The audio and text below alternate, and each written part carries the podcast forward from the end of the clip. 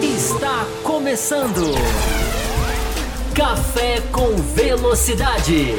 Com Fábio Campos, Matheus Pucci, Thiago Raposo e Will Bueno.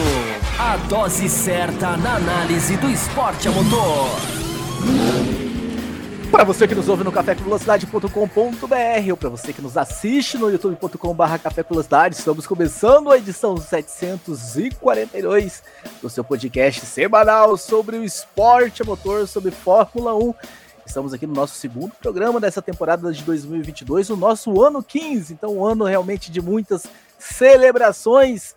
Tem aqui ao meu lado, eu, Thiago Raposo, tenho aqui ao meu lado Will Bueno e Matheus Pucci. Daqui a pouco Fábio Campos que está adentrando aí com alguns problemas técnicos, mas que vai participar do programa de hoje também, podem esperar.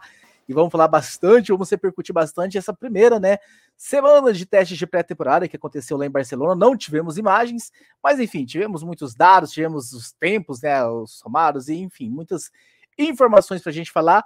E vamos falar também sobre outros assuntos muito sérios que estão rodando aí o mundo da Fórmula 1.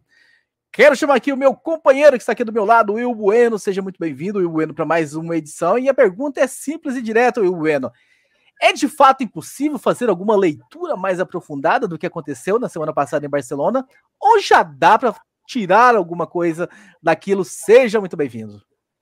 Saudações, Thiago Raposo, Matheus Pucci, o Fábio Campos, né, que logo logo vai aparecer aí é, ouvintes e espectadores do Café com Velocidade. Olha, impossível não é. Assim, a gente sempre consegue tirar alguma, alguma coisinha né, de, de, desses testes. A gente consegue enxergar algumas coisas nas entrelinhas e a gente consegue ver, é, por exemplo, a questão da confiabilidade, por exemplo, né, que é os carros que deram mais voltas, os carros que não, que não apresentaram problemas. Isso quem sabe aí já pode dizer alguma coisa sobre o que pode acontecer na temporada ou sobre quem aí é, pode é, largar na frente. Mas assim, certeza mesmo, só no Bahrein.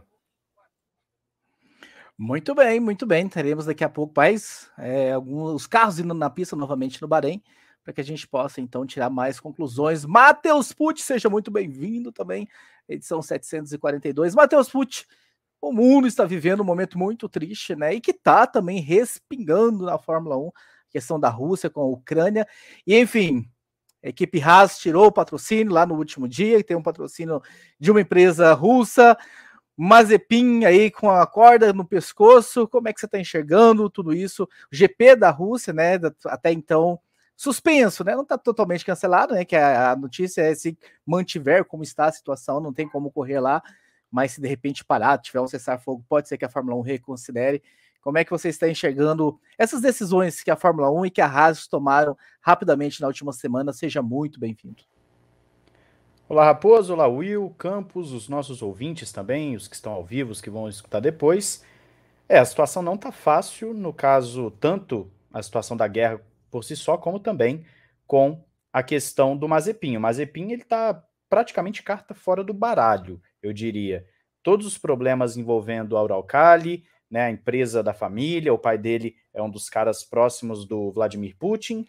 Putin, não Putin. O pessoal aí sempre faz uma confusãozinha, mas é, o, o Mazepin está praticamente fora. Eu diria que a chance dele correr em 2022 pela rasa temporada é mínima. Claro que daqui a pouquinho a gente vai falar um pouquinho mais disso, mas já de cara eu adianto que não vejo muito futuro para o Mazepin, não. Muito bem, vamos falar também disso nessa edição. Tem os e-mails, né? Os e-mails, as mensagens que nós recebemos dos nossos queridos ouvintes e telespectadores lá no cafévelocidade.com.br. Se você também quer participar, se você quer, enfim, participar do programa, ajudar a gente a fazer, entre no cafévelocidade.com.br, deixa a sua mensagem. Mas antes da gente começar esse programa, eu quero lembrar vocês que nós temos um programa de apoio lá no apoia.se barra Café Velocidade. Você que está no YouTube, está na tela aí é um programa que nos ajuda a manter tudo isso vivo, né? Nós estamos há 15 anos no ar e, enfim, é uma enormidade de arquivos que a gente tem que manter, servidor, algumas contas, e a gente lançou esse programa alguns anos atrás e uma galera abraçou essa causa. Então, se você também quer se tornar um apoiador do Café Velocidade, apoia.se barra Café Velocidade, né? Ao contrário, aqui que tá, a tela tá invertida. Mas tem como você também ajudar o programa via YouTube, né? Virando membro pelo YouTube. Então, são duas formas de você ajudar o Café com Velocidade a se manter vivo. E nós temos três faixas, né? Nós temos uma primeira faixa que vai até 15 reais. Quem entra nessa faixa entra num grupo exclusivo do WhatsApp, onde vai bater muito papo com todos os integrantes, todos os integrantes do podcast Café com Velocidade. Enfim, um grupo Campos exclusivo. Tá lá agora. Exatamente, bater. O Campos não está aqui ainda porque está respondendo a galera lá. Mas é uma oportunidade de você vir também participar de um grupo mais restrito, onde as discussões e o debate acontecem de uma forma mais, mais séria, mais engajada e tudo mais. Então, você que entrar nessa primeira faixa, que é a faixa Café com Leite depois das férias, eu me arriscando aqui falar o nome das faixas. Vamos ver se eu chego até o fim com sucesso. A faixa intermediária, que é a faixa Cappuccino, que vai de 15 a 30 reais. Nessa faixa, além de entrar no grupo exclusivo do WhatsApp, você terá direito aí a programas exclusivos ao longo do ano, discutindo sempre Fórmula 1, trazendo coisas extras, né, num programa extra para vocês, e também abordando uma categoria aqui, outra ali, a Fórmula E, talvez a Fórmula Indy, talvez a MotoGP, enfim, a gente sempre vai ter, trazer também algumas outras categorias, Fórmula 2, quem sabe, mas sempre com foco em trazer extra, né, de Fórmula 1. E a faixa de cima, né, a, a extra forte, acima de 30 reais. Bate palma para mim aí, Will que eu lembrei o nome de todas as faixas. Nessa faixa você vai concorrer a sorteios de licenças para a F1 TV, né? Então já sorteamos cinco ou seis licenças no ano passado, até perdi a conta, e vamos continuar sorteando. Então, se você quer concorrer, ter direito a programas extras e ainda participar do grupo do WhatsApp, entre na faixa extra forte. Então, o endereço está aí na tela, apoia.se barra Café Velocidade. Lembrando a todos vocês que nós estamos nas redes sociais também. Uh, siga a gente no Twitter, arroba Café com Velocidade. Estamos no Instagram, arroba Café Underline, underline com underline velocidade. Eu sei que o endereço não ficou tão legal, mas sim, dá uma travada na língua, mas digita lá que vocês vão nos encontrar e também no Facebook facebook.com barra café com velocidade. Dito isso, vamos começar essa edição, começando aqui com um e-mail, né, do nosso querido Matheus Ferreira, da Arte Color Gráfica, diz o seguinte, quanto tempo que eu quero falar isso? Esse é o meu primeiro e-mail que eu escrevo neste ano de 2022. E totalizando é o meu 53 e-mail. Que saudade do Café Velocidade! Estava com crise de abstinência também. Nesse ato, aproveitei o lançamento dos carros para ouvir novamente o programa especial sobre a temporada de 2022. Foi muito, be muito bom ver as previsões de vossas sumidades no assunto se concretizou. Achei lindos os carros de 2022 e eu estou torcendo para que a disputa na pista entre eles seja bem equilibrado. Então, está registrando aqui o Matheus, que não, enfim, não mandou necessariamente uma pergunta, mas mandou aí esses nossos parabéns aqui. Então, bem legal, Matheus Ferreira, da Arte Color Gráfica, que é ouvinte das antigas. E aí eu começo fazendo a pergunta que eu fiz para o Will Bueno, né? Se dá para a gente tirar dessa pré-temporada, né, alguma leitura mais aprofundada, é possível, Fábio Campos?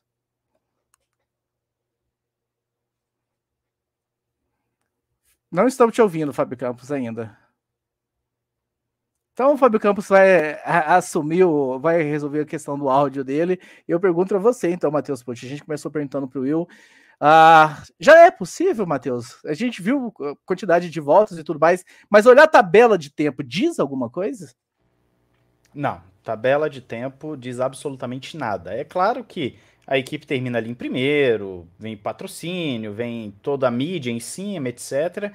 Mas não, tabela de tempo não. O que as equipes estão olhando nesse momento na pré-temporada são voltas, quilometragem, conhecer o carro, ver os pontos fortes, pontos fracos, o que, que eles podem melhorar, o que, que precisa, é, às vezes, de uma atualização mais urgente, o que, que pode, às vezes, ir para um outro caminho. Enfim, as equipes estão estudando, elas estão conhecendo os seus carros agora, ainda mais que é um regulamento totalmente novo. Não é como nas temporadas passadas, em que já tinha uma base do carro anterior, já sabia mais ou menos como funcionava isso ou aquilo. Agora não, eles estão aprendendo. Inclusive com aqueles kicks que estão acontecendo, que está sendo muito falado agora, o carro fica balançando para cima e para baixo, e isso o Matia Binotto falou, a gente subestimou isso né, no momento em que estava desenvolvendo o carro, e agora nós estamos vendo o real efeito e buscando arrumar. Então, não tem como tirar algo de tempos. Aqueles tempos, nós não sabemos combustível, não sabemos o tanto que eles estavam forçando, o motor, sabemos de nada. Aquilo é tudo muito, ah, como eu posso dizer, apenas ilustrativo de que fizeram uma volta um pouquinho mais rápida que a do adversário. Nada demais.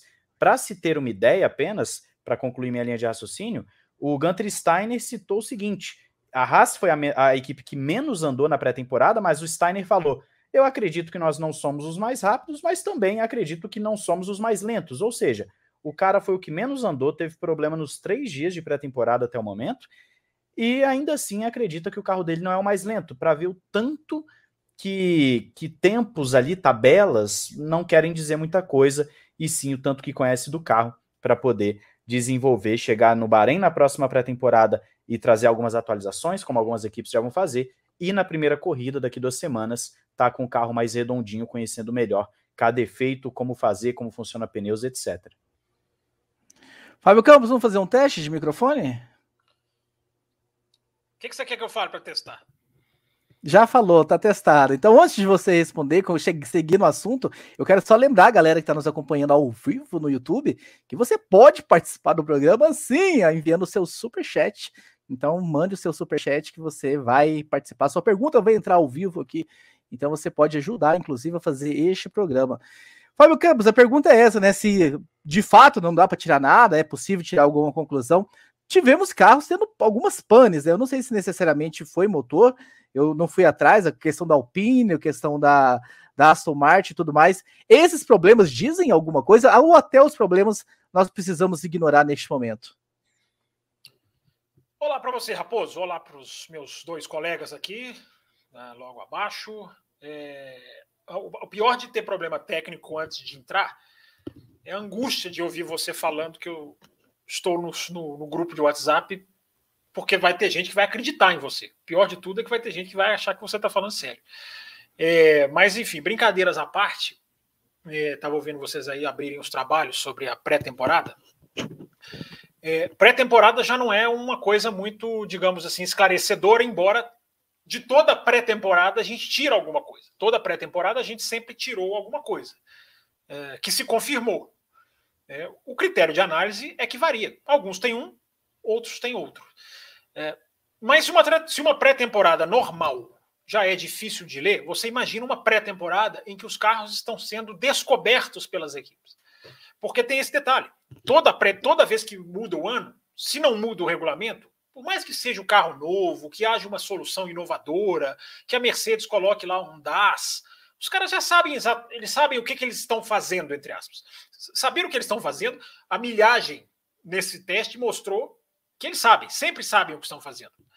Né? Uh, aliás, né, diga-se de passagem, parênteses, já pode voltar, pode voltar não, pode passar a ter dois dias de teste de pré-temporada no futuro, tranquilamente, eu que sempre fui um crítico das pré-temporadas grandes, não vou criticar essa, porque entendo a, o pensamento de um carro novo e vamos estender, apesar da, da, da, da indesculpável falha de não transmitir, né, e, e, que gerou pouquíssima reclamação. Eu estou impressionado com o conformismo do fã de Fórmula 1. Né? Não, não vi, não viu. É, ao invés de cobrar da, da Liberty Media, né, que tem mídia no nome, é, que revolucionou a massificação de conteúdo, não passou e ninguém parece que parece que ninguém achou muito ruim, não. Então vamos tocar. É, os caras sabem o que estão fazendo, só que eles estão aprendendo um projeto. É, vou, vou, colocar em números aqui de uma maneira meio esquisita para as pessoas entenderem. É, os carros no ano passado, de 0 a 10, estavam no nível 10 de conhecimento dos engenheiros em cima deles. Os caras conheciam 10 do carro, de 10 eles conheciam 10. Sabiam todas as configurações, o que fazer, aonde ajustar, aonde trabalhar, o que que causa o quê. O que que causa o quê? Lembre dessa frase. Uh, estavam no nível 10. Quando você não muda o regulamento, você pode falar que os caras voltam para o nível 7, 7, 8. Porque os caras criam um novo carro, mas eles sabem muito bem o caminho que eles estão indo, o que fazer e o que não fazer. Claro, às vezes alguém erra, evidente. Com a Fórmula 1 2022, os caras voltaram para o nível 1. E aí que é a dificuldade de ler a pré-temporada. Porque do nível 1, eles vão passar para o nível 4, 5 em duas semanas. Eles já vão chegar no Bahrein no nível 4, 5. Então, eu não sei se eu compliquei mais ou se eu, ou, ou se eu consegui me fazer entender. O que eu estou querendo dizer é que é um, a, a, o que eles fizeram na pista em Barcelona foi aprender o carro. Acima de tudo, aprender. E aí você tem que aprender tudo, cara. Como o seu sistema funciona, como a refrigeração acontece, como que o seu túnel de vento foi Por isso, tanta grade nos carros. As grades já são comuns, né? Mas mais ainda nesse teste, porque você tem que passar para o túnel de vento. O túnel de vento fez certo, vamos ver se a correlação está correta. Nunca foi tão importante. Como que o pneu responde? Suspensão. É, é, eu vou ficar aqui duas horas falando se eu enumerar tudo que os caras têm para aprender. Então, Raposo, se os caras estão entrando na pista para aprender, como que nós vamos concluir alguma coisa? Na minha opinião, eu repito, gente, a gente teve essas discussões, teve as mesmas discussões aqui o ano passado. Cada um tenta puxar o que quiser. É, vocês bateram bem na tecla da milhagem, né, da quilometragem. Porque nesse teste, eu acho que as três, os mandamentos eram três: milhagem, ou seja, quilometragem. Não sei por que eu estou falando milhagem. Companhia, estou parecendo companhia aérea. Uh, quilometragem, correlação, ou seja, você, você que fez tudo até agora, lembra no especial 2022 que nós falamos que os caras tinham teoria, mas não tinham prática? Então, para você corresponder à prática com a teoria, o segundo mandamento é correlação e o terceiro mandamento é compreensão. Então, quilometragem, correlação e compreensão. Os caras fizeram isso. Se a pré-temporada já é difícil de ler, Raposo, você imagina uma, uma pré-temporada onde os caras estão pura e simplesmente aprendendo. O que nós conseguimos tirar, nós vamos passar ao longo desse programa, não tenho a menor dúvida.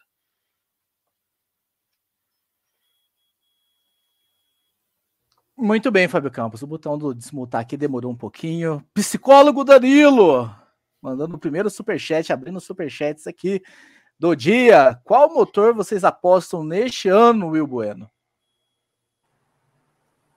Qual motor eu aposto nesse ano? Eu aposto para quem que vai, que vai ser o melhor motor? O pior? O que vai, vai ser campeão? Ah, o que vai quebrar, que é o melhor, né? O que vai quebrar menos? Imagino que é o melhor. Olha, eu, eu acho que vai ser. Eu acho que vai ser um motor Mercedes. É, é uma aposta, né? Eu apostaria no motor Mercedes. Matheus Pucci, vamos responder o nosso querido psicólogo Danilo.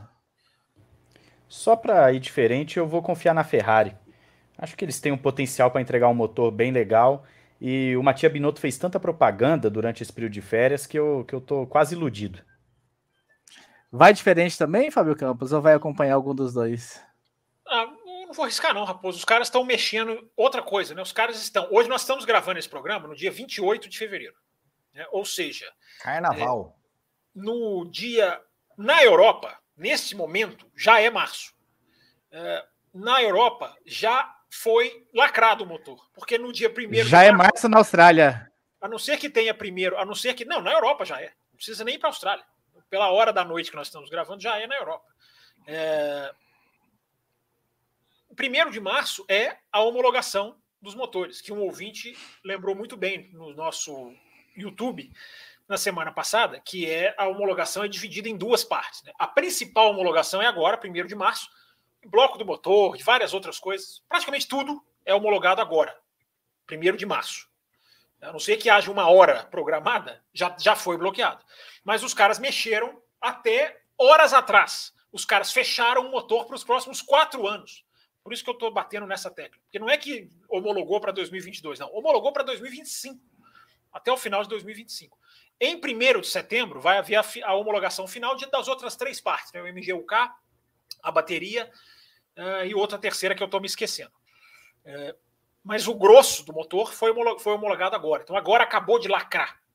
Uh, esse motor perde, perdeu potência com o novo combustível o tal E10, 10% de etanol. O etanol é mais leve, o etanol queima diferente, então os motores perderam potência. E aí? Quem conseguiu se dar melhor com isso? Quem alguém vai ser pego de surpresa por isso? Essa é a grande pergunta. Agora, cravar qual motor vai ser melhor, eu, eu não tenho a menor condição de saber. Menor não, mas condição. é uma aposta, é uma aposta, não é? Não é eu aposto que. Então, não, já, sei, já que é uma aposta, eu aposto que todos os quatro motores vão estar muito bem. Então vão estar nivelados. Vão, vão estar no mesmo. Vão estar, existe, aliás, bem, bem, na brincadeira é até bom que a gente lembra, né? Existe um escopo. Escopo é uma palavra bonita também. Existe um escopo no regulamento de que se uma fabricante ficar muito para trás de motor, ela teria. É aquelas coisas da Fórmula 1, né? Nessa Fórmula 1 que está fazendo tudo que está fazendo de ruim nos bastidores, eu não boto nem um dedo no fogo. O ouvinte perguntou de aposta, eu não aposto uma unha. Mas existe, fala-se, a própria Fórmula 1 afirma que se uma fabricante ficar muito atrás em desempenho, ela poderá ter uma, uma, uma digamos, atualização por performance. Os caras podem trocar peças por confiabilidade. Para responder a pergunta do ouvinte com o máximo de informação possível, a Renault, por exemplo, jogou muito em termos de velocidade, sacrificando a confiabilidade, o que é corretíssimo. Porque você faz um motor super rápido. Se ele começa a quebrar, você conserta. Se você fizer um motor que não quebra nunca, mas é lento, você não tem o que fazer, você não tem para onde correr. E a Renault não correu com o giro máximo nessa pré-temporada. Informação. E não abriu o DRS. Não sei se é uma homenagem ao café com velocidade, mas não abriu o DRS em nenhum dia dessa pré-temporada. Então não dá para ler. Nem isso dá para ler no GPS, como eles fazem, para saber qual é o melhor motor. Eu acho, eu estava brincando, mas eu acho mesmo. Como a gente terminou 2021 com os motores muito, muito parecidos, eu espero que continue. Torço para continuarem. Mas, meu querido Matheus Pucci, uh, querendo extrair aqui respostas mais contundentes da gente, nosso querido Marcelo Cesarino nos escreveu. É difícil tirar grandes conclusões na primeira semana de testes, saber quem vai dominar, mas parece meio claro que a Mercedes, a Red Bull seguirão na disputa, Ferrari e McLaren parecem começar melhor, e o resto é a turma do tiroteio que oscilam demais. Mas penso que a Alfa Romeo foi muito mal nessa primeira rodada de teste, pior até que a Haas, andou pouco bem lá atrás. Vai ser a pior de 2022? Gostei do turma do tiroteio. Mas, como nós estamos falando aqui, concluir, tirar conclusões agora é impossível. Eu gosto muito de usar uma frase para os testes de pré-temporada e para os treinos de sexta, que é não é conclusivo, mas é indicativo. Nós podemos, às vezes, ter uma noção de uma coisa ou outra, mas não de um cenário geral. A Alfa Romeo andou pouco, mas nada impede que no Bahrein ela possa andar muito adquirir bastante conhecimento do seu carro e desenvolver de acordo com o que com o que desejam. Inclusive, hoje eu vi uma informação legal de que a Alfa Romeo tem o menor carro entre eixos do grid 2022. É uma informação legal.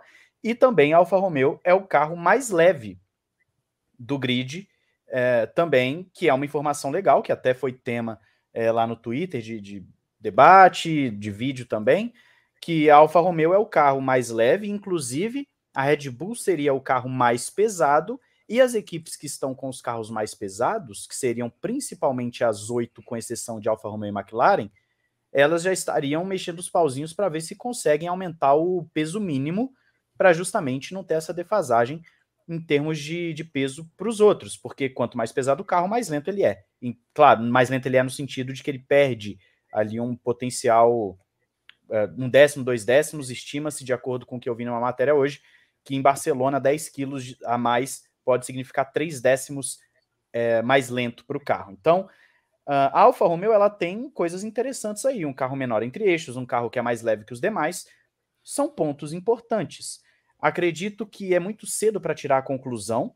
A Alfa andou pouco, foi a segunda equipe que menos andou, é, só ganhou da Haas nesse aspecto, mas nada impede que no Bahrein ande bem que conquiste bons dados e que tenha um desenvolvimento legal. Agora, o jogo começou do zero para todo mundo. Existe um teto orçamentário que coloca todo mundo também ali mais ou menos no mesmo nível em termos de dinheiro, claro, em termos de finanças para investir no carro, mas aí vai depender muito da capacidade dos engenheiros, do, do pessoal, da, dos cabeças da Alfa Romeo de desenvolver esse carro e, claro, dos pilotos de levar esse carro para um próximo nível. Então, não. Eu não vou dizer que a Alfa Romeo necessariamente já está mal, ela com certeza não tem o melhor início de todos, mas no geral ainda dá para recuperar. Agora, é claro, começar com pouca quilometragem, se, se os problemas persistirem nos testes do Bahrein, aí sim é um problema grande, porque a equipe vai ter perdido duas grandes oportunidades de desenvolver ou de coletar dados importantíssimos para o carro. Então, nesse aspecto, sim, a Alfa Romeo ela precisa de uma boa pré-temporada no Bahrein, precisa coletar dados, para ter um carro mais redondinho nesse início de temporada e brigar ali, seja meio de pelotão, onde for que ela vai brigar. Eu também não vou cravar aqui, como né, o nosso ouvinte colocou, que parece que a Mercedes, Red Bull, McLaren, Ferrari. Ok, o pessoal que estava lá em Barcelona, os jornalistas que acompanhei do Auto Esporte, do, se não me engano, do Automotor no Esporte também, esse pessoal tem falado muito bem de Ferrari, McLaren, Mercedes e Red Bull. Parece que são os carros com o melhor downforce, os carros mais equilibrados, mas ainda assim é muito cedo. Nada impede que uma equipe ou outra desenvolva alguma coisa interessante e acabe tendo um ganho de performance considerável. É tudo muito novo e como o Campos falou, as equipes estão no nível 1. Se uma equipe vai para o nível 4, mas alguma dessas equipes consegue para o nível 5 na pré-temporada, ela já vai ter uma vantagem que as outras não têm. Raposo, é, assim, eu acho legal que o pessoal não se aguenta, né? Tô vendo aqui no chat, gente querendo que a gente crave coisas. O pessoal parece que não entende a pegada do café mesmo, né? Até hoje, gente de velha de guerra. É, e muita gente colocando também lá no Twitter, não, mas você viu tempos com pneus, não sei o quê. Isso é outra coisa que eu não falei na primeira resposta que vale a pena complementar. É, outra coisa que deixa a pré-temporada mais difícil de ler. Nós não sabemos a distância entre os compostos. Não sabemos, porque não só os compostos mudam de ano para ano, de, antes da pandemia, sempre mudaram, depois da pandemia não. Foram um pouco endurecidos até durante a, a temporada passada. Como os pneus são outros, outra filosofia, outra, outro modo de fazer, outros requisitos que a gente tem no nosso especial de 2022, lá bem elucidadinhos, né, quais são as, as exigências. Então, assim, não adianta o fulano C3, o fulano C4. Nós não temos a distância entre os pneus exata. Eles têm, nós não temos. E Barcelona, gente, estava frio. É, quando está frio, a, a, distância entre os pneus é diferente de quando está quente, como vai estar no Bahrein, espera-se. Então, é, há dados que indicam que o piloto, o, o C3 para o C4, né, que eram os dois mais duros de Barcelona, estavam com um segundo, um segundo e meio de distância entre os outros. Nunca foi tanto assim. Então você pode até colocar isso em, em, em, em, relação, em relação à temperatura. Então são esses fatores que não dão para gente. Essa pré-temporada é a mais difícil de ler. No Bahrein, a gente já vai ter uma ideia melhor, porque teoricamente os caras vão começar a soltar mais performance. Por exemplo, é, no momento em que o Hamilton fez a melhor volta, no final do dia, nem a Ferrari nem a McLaren estavam forçando. Nem a Ferrari e a McLaren estavam na pista ao mesmo tempo fazendo um, um stint semelhante. Esse é o tipo de coisa que você observa uh, que faz diferença. O cara sai lá no final do treino, com a pista mais emborrachada, o final da tarde vai melhorando a questão da temperatura, é o ideal para os caras fazerem volta rápida. Uh, não dá para comparar, não dá para comparar. Agora sim, é, eu estou vendo uma tendência de Ferrari que é muito interessante, né? Porque me lembra 2019. 2019 a Ferrari saiu da pré-temporada como o carro. Serão o carro a ser batido, os grandes campeões da pré-temporada, segundo a imprensa. Foi a Ferrari em 2019. E os caras não andaram nada na abertura do campeonato. Começou o campeonato, os caras começaram lá para trás. Então, um pouquinho de calma, gente. A Ferrari está para definir a Ferrari, eu defino a Ferrari como consistente. Ferrari está consistente. Os caras entram, andam, andam, andam, andam, andam, voltam. Entram, andam, andam, voltam. É, os caras lá na pista não veem os caras brigando com o carro, embora os relatos de que o Leclerc está puxando o carro pelo pescoço. Mas são coisas diferentes, né? Lutar com o carro e conduzir o carro de forma agressiva. Então, não adianta, gente, não adianta. Eu estou vendo aqui uns, uns, uns, uns, mais afoitos aqui no chat, no Twitter aparece toda hora. É, não adianta, nós não vamos cravar coisas só porque as pessoas querem que a gente crave. Nós vamos analisar o que, que a gente conseguiu extrair. Até porque essa pré-temporada, Raposo, para jogar para você, tem um fator muito importante que é a palavra mais bonita que surgiu na Fórmula 1 nos últimos anos, né? Que é o porpoising. É a palavra mais linda dos últimos anos na Fórmula 1, que é o Kikar, que nós vamos falar sobre ele daqui a pouquinho. Isso, e mas que ninguém tá, tem muita gente, ninguém não, tem muita gente que não está considerando que ele muda o desenho de forças. Ele vai mudar, mas a gente explica por que já já. Vamos entrar, vamos entrar nesse assunto, nesse termo que realmente foi aí a palavra da semana nessa pré-temporada, mas nós temos super chat, né? Como nós escrevemos aqui, super chat é prioridade. O nosso querido João Paulo Ramos mandou o seguinte, mandou em euro. Parabéns, João Paulo, parabéns. Os corretores, né, os CERBs, poderão ser mais penalizadores para os carros com os novos fundos? Parabéns pelo excelente trabalho. Grande abraço de Portugal. Abraço, João Paulo e o Will Bueno. Esses novos fundos, esses carros poderiam ser mais penalizados?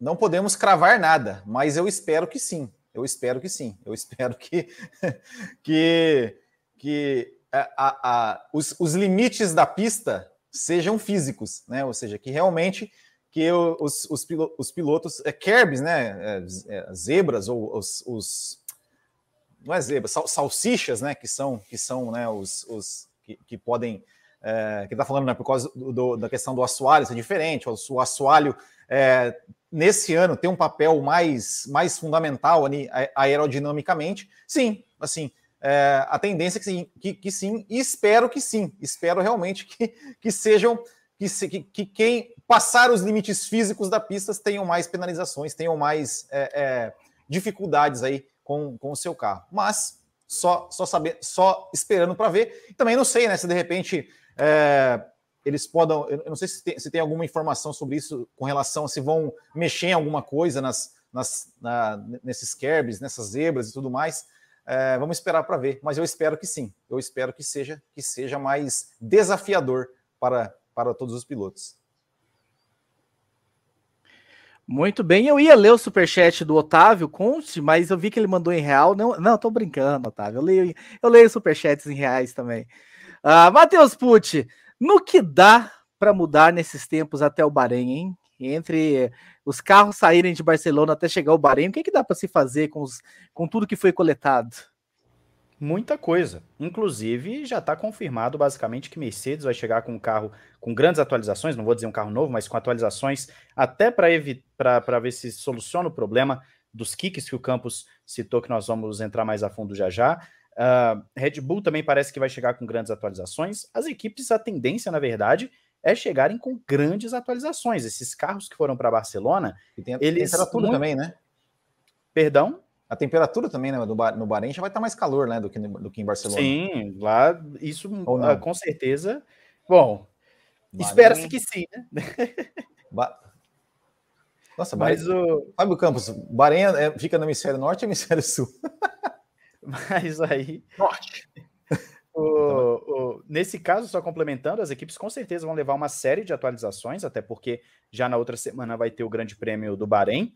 E pode ter certeza que veremos muitas mudanças. Durante o próprio teste de Barcelona, já vimos atualizações das equipes. Equipe levando bico diferente, levando sidepod diferente, levando uma série de coisas diferentes. Então, o design desses carros, para a gente que está vendo aqui de fora, a gente não, não consegue ver dentro do carro, mas para a gente vendo aqui de fora, com certeza já vai ter muita novidade para a gente olhar no Bahrein. Então pode ficar atento que as equipes estão trabalhando em cima disso.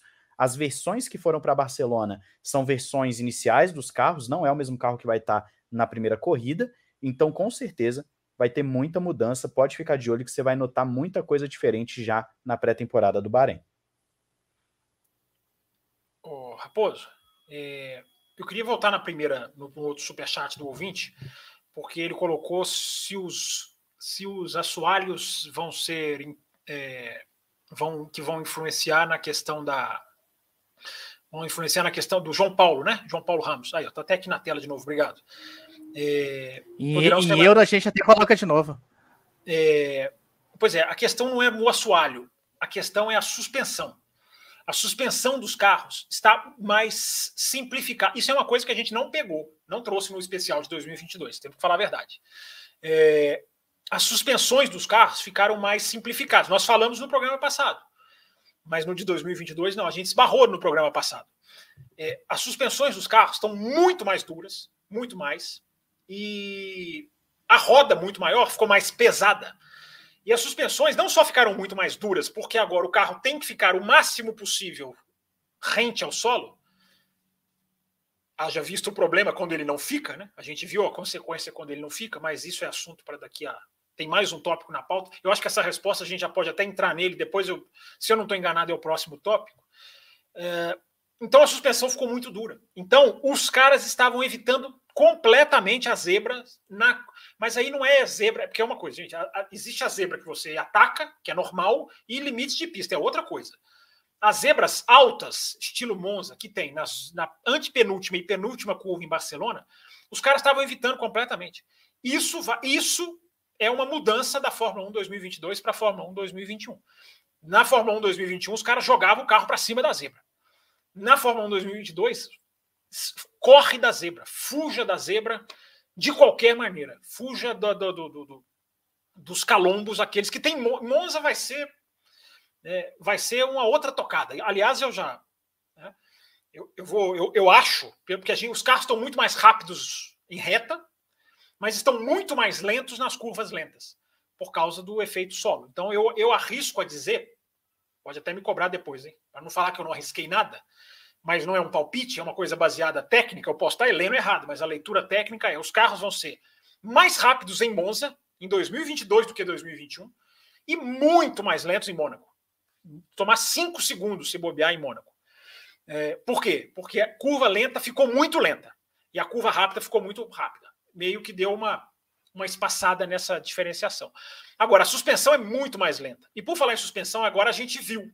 Né? A gente, agora a gente pode ver o que, que cada um está usando. Deu, deu agora para ver que McLaren e Red Bull estão no sistema Pull Rod, que é o sistema que parece a letra V, é, que as suspensões ligam debaixo do carro. E Ferrari e Mercedes estão com o tradicional Push Rod. Eu fui ver as fotos do lançamento da Red Bull e até isso a Red Bull enganou. Naquelas fotos de lançamento do carro que tanta gente super analisa, não, porque as linhas, porque a filosofia, nem a suspensão a Red Bull revelou naquele lançamento. Você pega as fotos do carro que a Red Bull mostrou, era push rod. E agora os caras estão na pista com pull rod. Na parte da, tô falando tudo isso na parte da frente do carro, tá, gente? Que é mais, mais visível. As duas são visíveis, né? Mas são mais, digamos assim, as mudanças que vão ser mais é, é, é, que vão chamar mais atenção. É, então, as suspensões mais duras vão mudar o jeito de, dos caras fazerem curvas em várias pistas e em várias situações. O José Paulo Neto mandou também um superchat, José, mas o seu assunto vai ser o assunto da segunda metade do programa, então eu retornarei quando a gente chegar lá no teu superchat, colocarei na tela. Mas a questão é o seguinte, Will Bueno, Dá pra gente tirar alguma coisa desses três dias de Barcelona? Ou a gente vai ficar só falando que não dá para chegar a nenhuma conclusão? É, dá para tirar, dá para tirar a, a, dor de cabeça das equipes é, para resolver esse, essa questão né, do, do, do golfinhar dos carros, né? Vamos, vamos a, a a palavra. Né? O, o, o, como, é, como é que é em inglês que fala aí, Rob Campos? Purposing. É, eu estava falando errado, mas a, a, a, a, ênfase é como se o acento circunflexo fosse na primeira sílaba. É purposing. Purpose. Aí, então, é Essa expressão foi criada pelo Mário Andretti, se eu não estou enganado. Ele é que inventou para simular o golfinho mesmo. Ele, ele se Exato. refere ao golfinho. Exato. É, e, e, e, foi, e foi um, um, um, efeito né, que, que, que acabou é, não sendo. Assim, as, as equipes não conseguiram prever isso, né, simular isso no, nos túneis de vento, né? E aí, quando chegou na pista, aconteceu. Já, já podemos entrar nisso aí, já, ou, Raposo? Ou, Eu quero ou... falar antes um pouquinho, mas porque aí a gente entra é. no porco. Eu quero falar é. um pouquinho dessa pergunta do Raposo, do, do que é, tirar da e, É, e, e, e assim, e, e, o que, e, o que tirar, né, assim, a, a, das questões, eu acho, que, eu acho que é mais realmente a questão da, da, das quilometragens, né? Por exemplo, é, a Ferrari foi a equipe que mais andou, não, não apresentou nenhum problema e Haas, né, Alfa Romeo, é, Alpine foram as equipes que mais, que mais andaram, o que pode ser, é, digamos assim, olha, a, apresentaram. Pro... Oi? Você falou que mais andaram, não, que menos andaram. É, que, que menos andaram, né? É, o que pode ser, né? Seja, ó, já, já defini, é, identificaram um problema logo de cara e já seja mais fácil de resolver, consegue, consegue de repente resolver. É, mas é aquilo, né? Como é uma. A, temporada de 2022 é uma é uma folha em branco, né, onde todo mundo está descobrindo os seus carros, né, então, quanto menos tempo eles ficaram na pista, menos tempo eles tiveram para analisar, para coletar dados, para fazer, é, digamos, experimentações, né? Ah, vamos simular corrida, vamos simular classificação, vamos simular é, alguma, alguma, alguma situação aí é, é, diferente. Teve, teve a questão né, de que a pista foi molhada, e, e, acho que foi no terceiro dia, né, para poder é, simular né, a, a questão da, da, da, do comportamento do carro em pista molhada. Mas, Na verdade, foi para a Pirelli, é, né? Foi, foi para a Pirelli, né?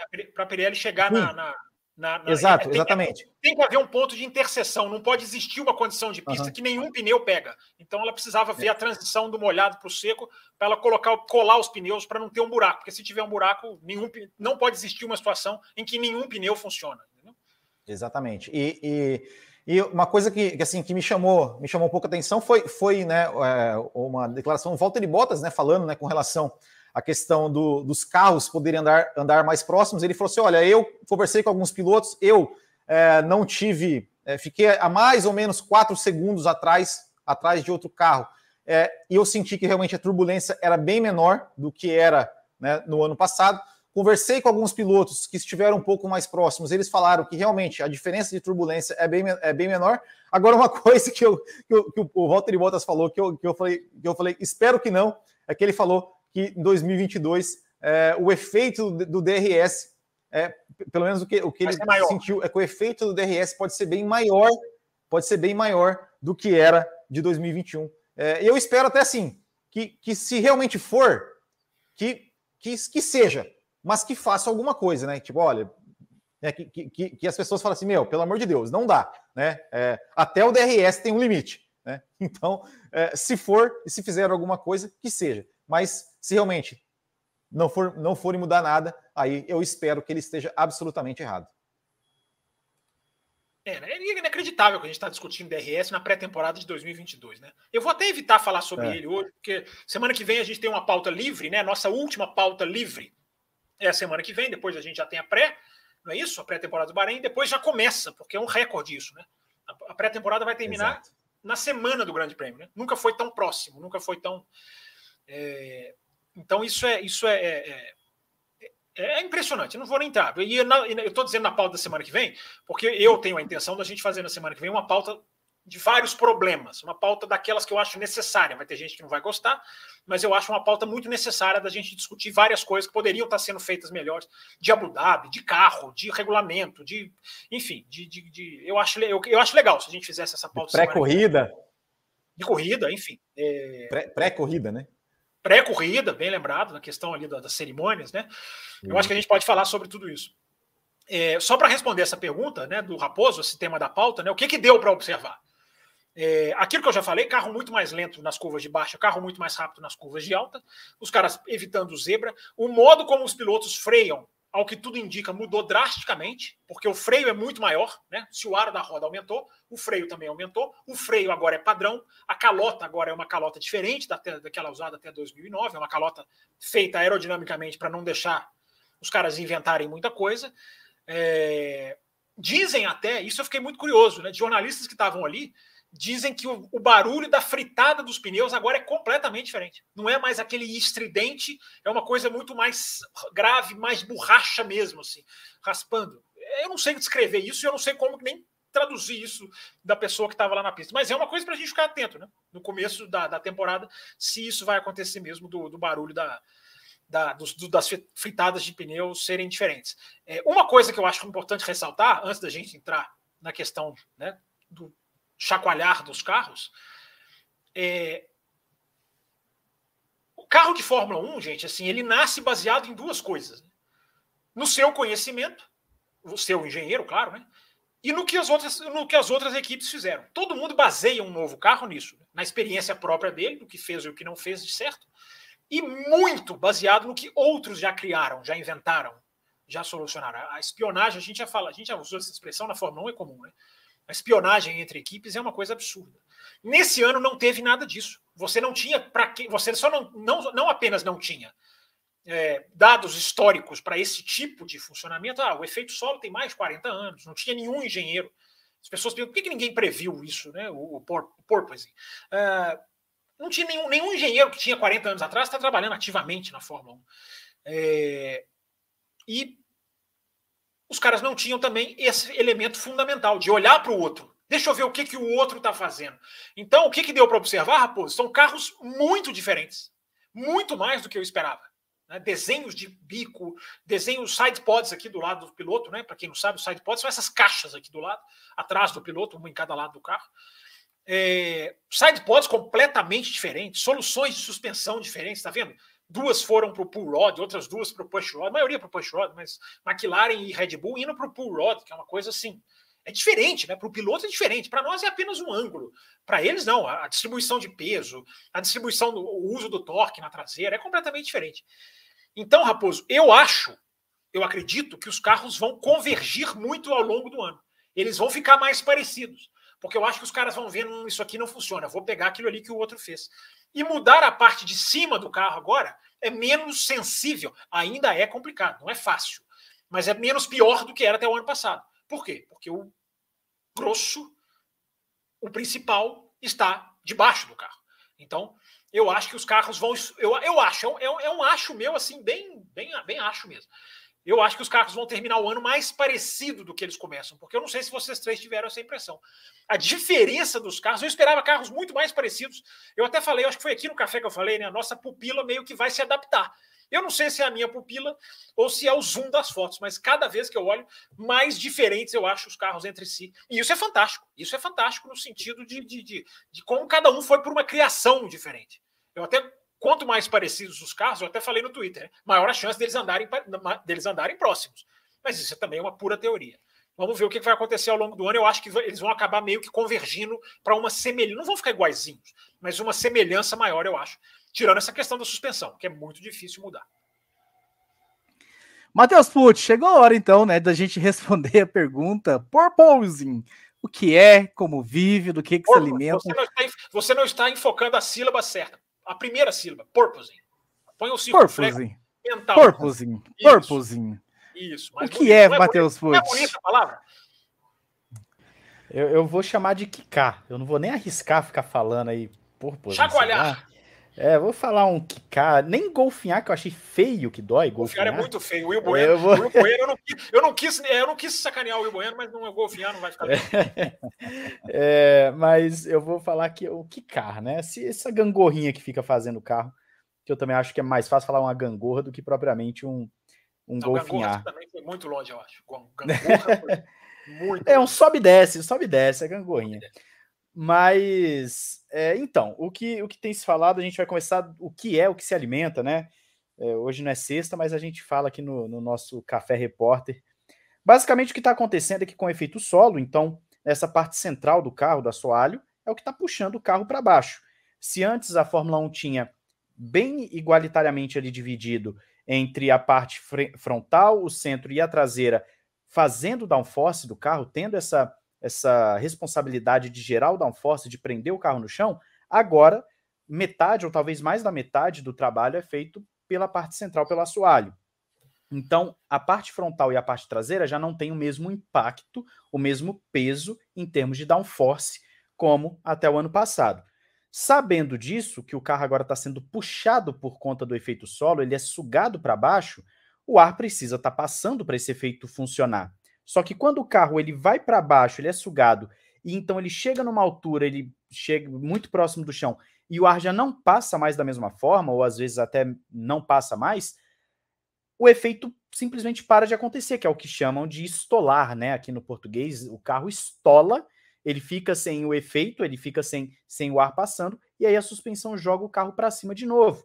E aí o carro fica nesse sobe e desce, porque a suspensão joga o carro para cima, o, o ar volta a passar, então dá um, o, o efeito solo funciona de novo, suga para baixo, a suspensão joga para cima e fica indo e voltando, indo e voltando, indo e voltando. Por isso que a gente vê aquele vídeo que talvez o mais conhecido agora que teve foi o do, da Fórmula 1 postando do segundo dia, se eu não me engano foi no segundo dia, o Leclerc subindo e descendo, subindo e descendo, mostrando ali o carro como se estivesse numa grande ondulação.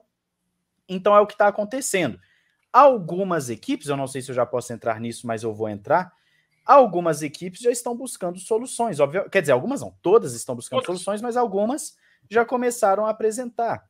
Por exemplo, o que está valendo uh, hoje, a Ferrari fez o quê? Ela aumentou um pouquinho a altura do carro, ela subiu um pouquinho o carro, porém mexeu na suspensão para manter essa altura, para não ter problemas. Então o carro já começou a quicar menos a McLaren e a, a, a, a Haas teriam já feito um outro esquema, a, teriam achado um outro lugar para o ar poder passar e com isso o carro não está mais tremendo tanto. Inclusive a McLaren foi pergunta aqui, eu não sei se foi de super chat ou se foi uma pergunta, vamos dizer assim, normal aqui no chat, mas falaram por que, que a McLaren não, não está apresentando tantos problemas assim? É porque ela já, logo de cara, apresentou o carro com um conceito que está se adaptando melhor a esse tipo de circunstância.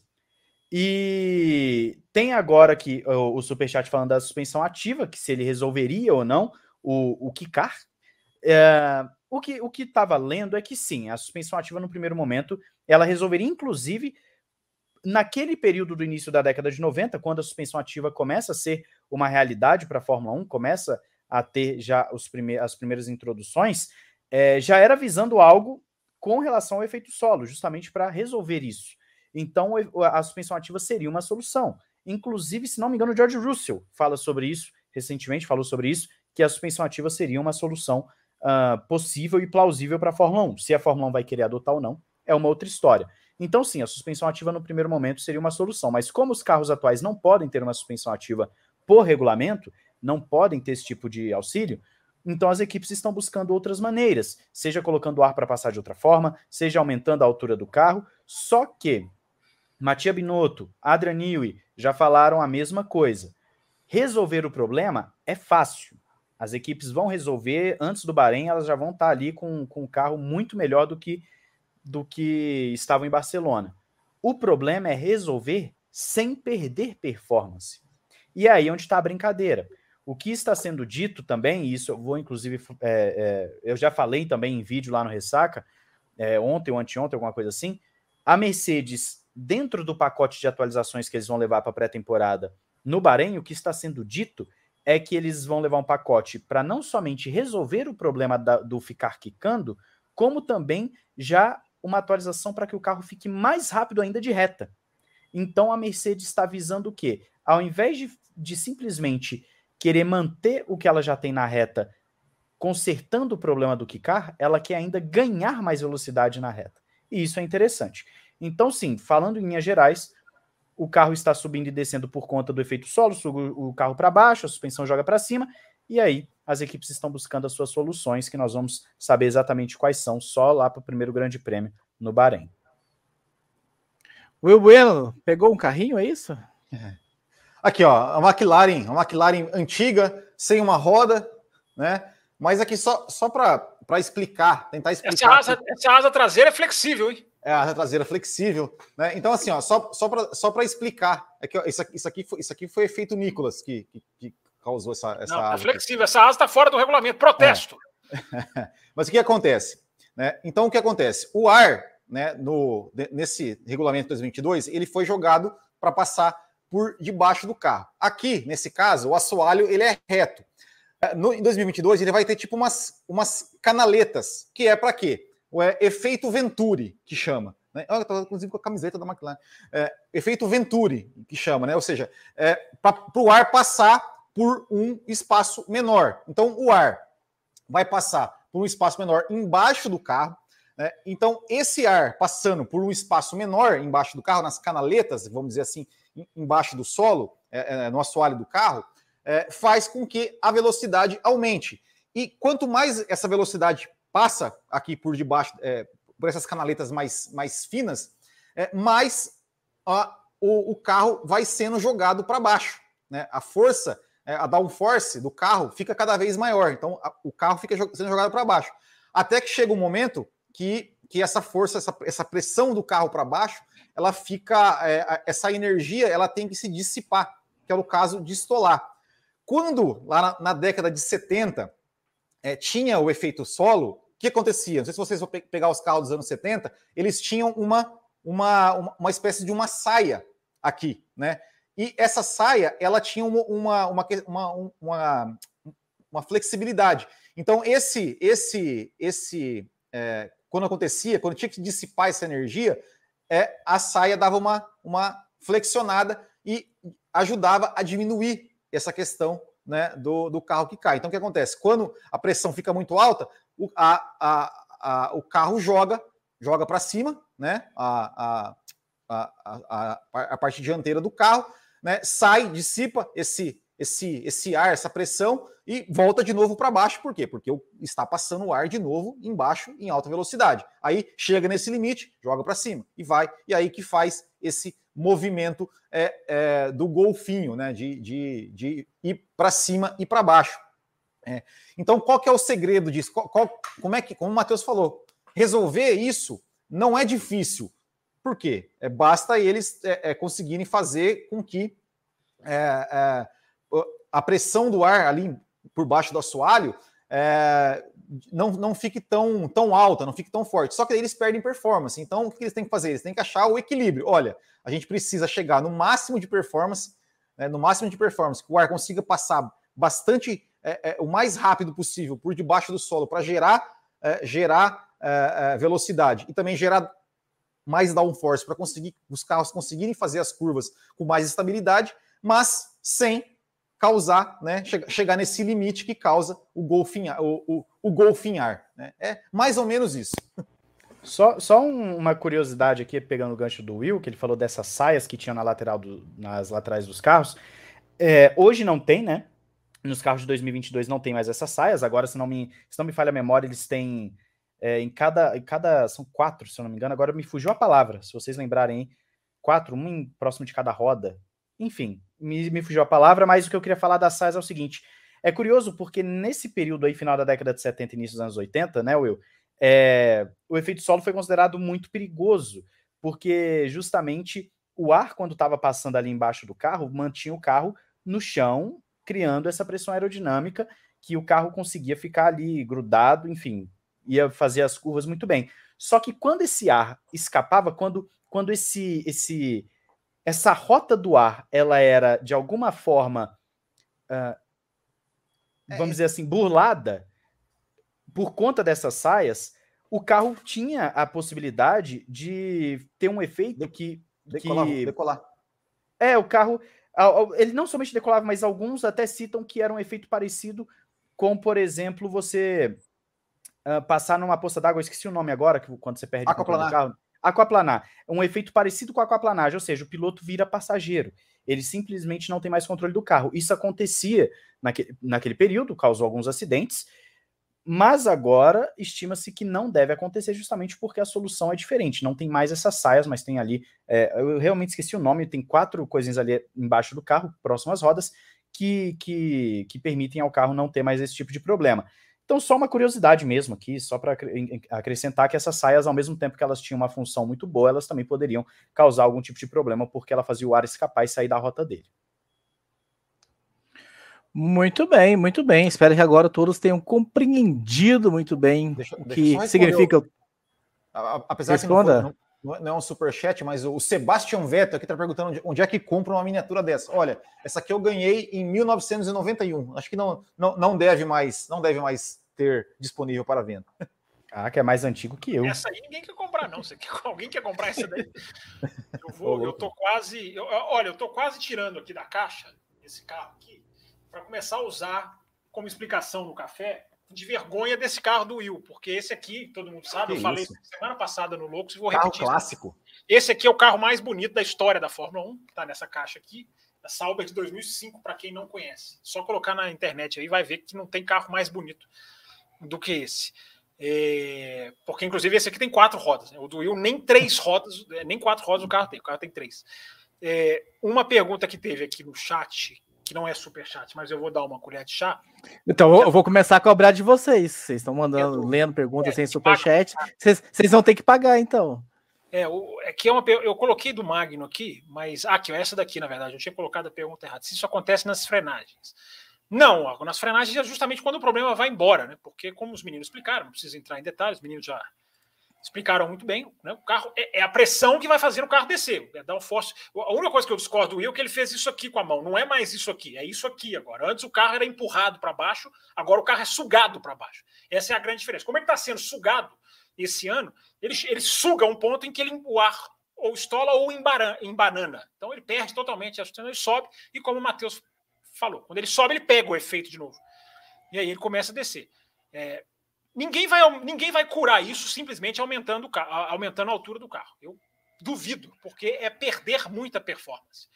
A Ferrari ela não aumentou a altura do carro. A Ferrari ela fez um buraco no chassi, manual mesmo. A, a, a Alfa Romeo parece que não teve nem como recuperar o chassi numa das batidas no chão. Os caras perderam o dia.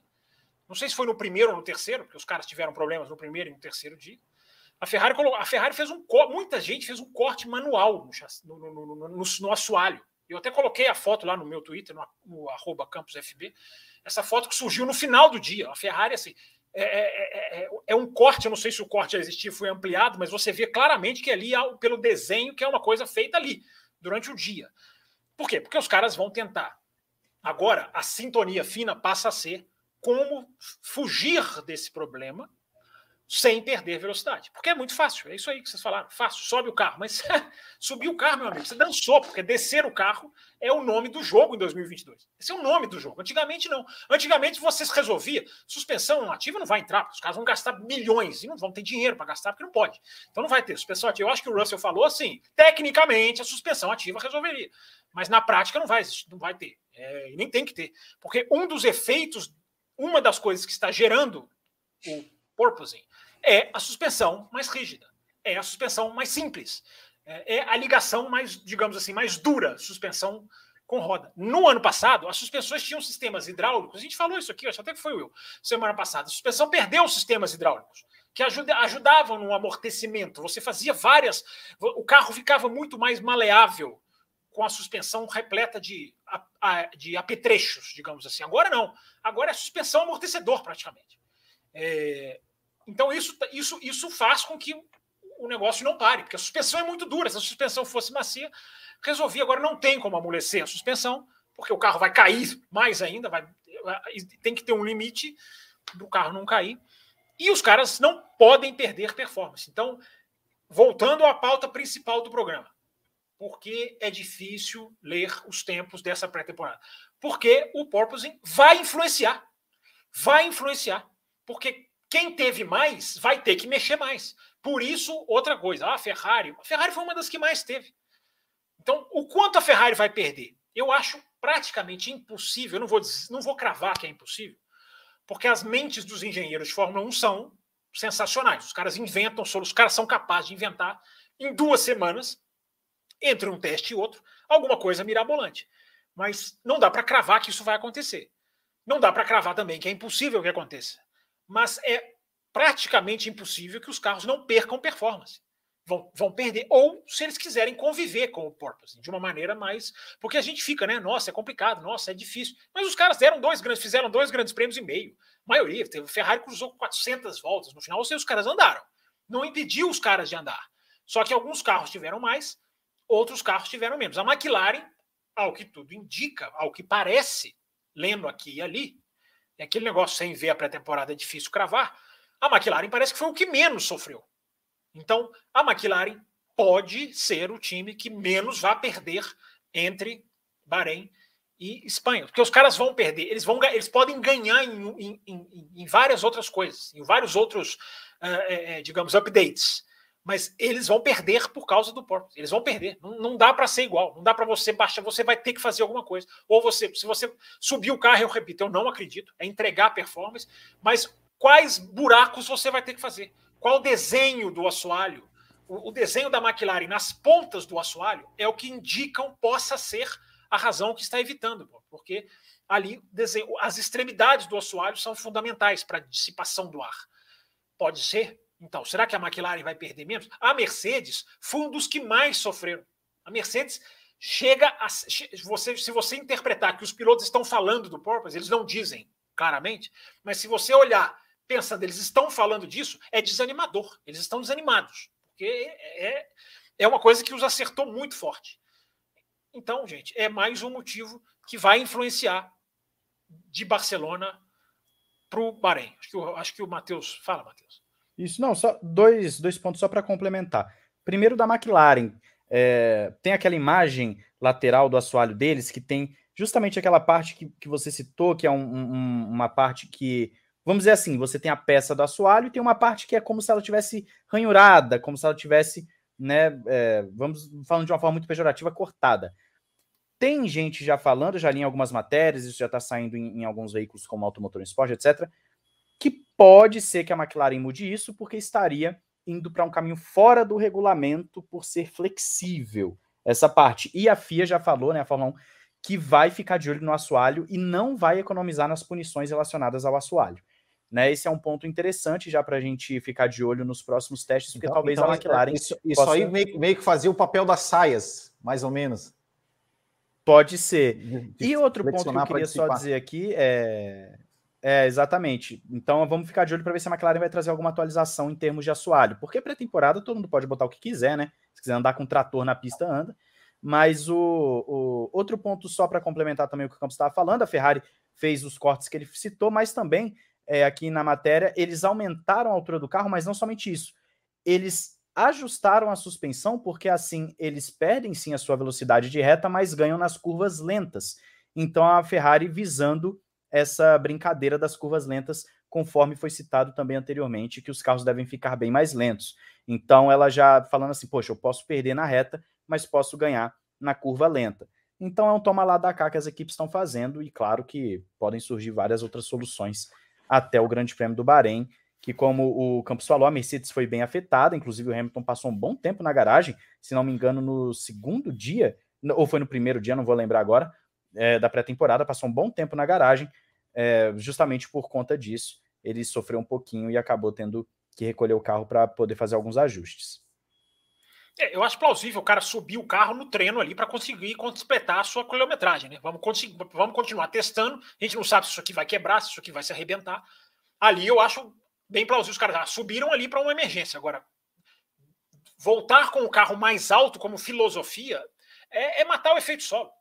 Matar é exagero, né? Mas é, é, é atenuar o efeito solo, que é o que os caras mais precisam.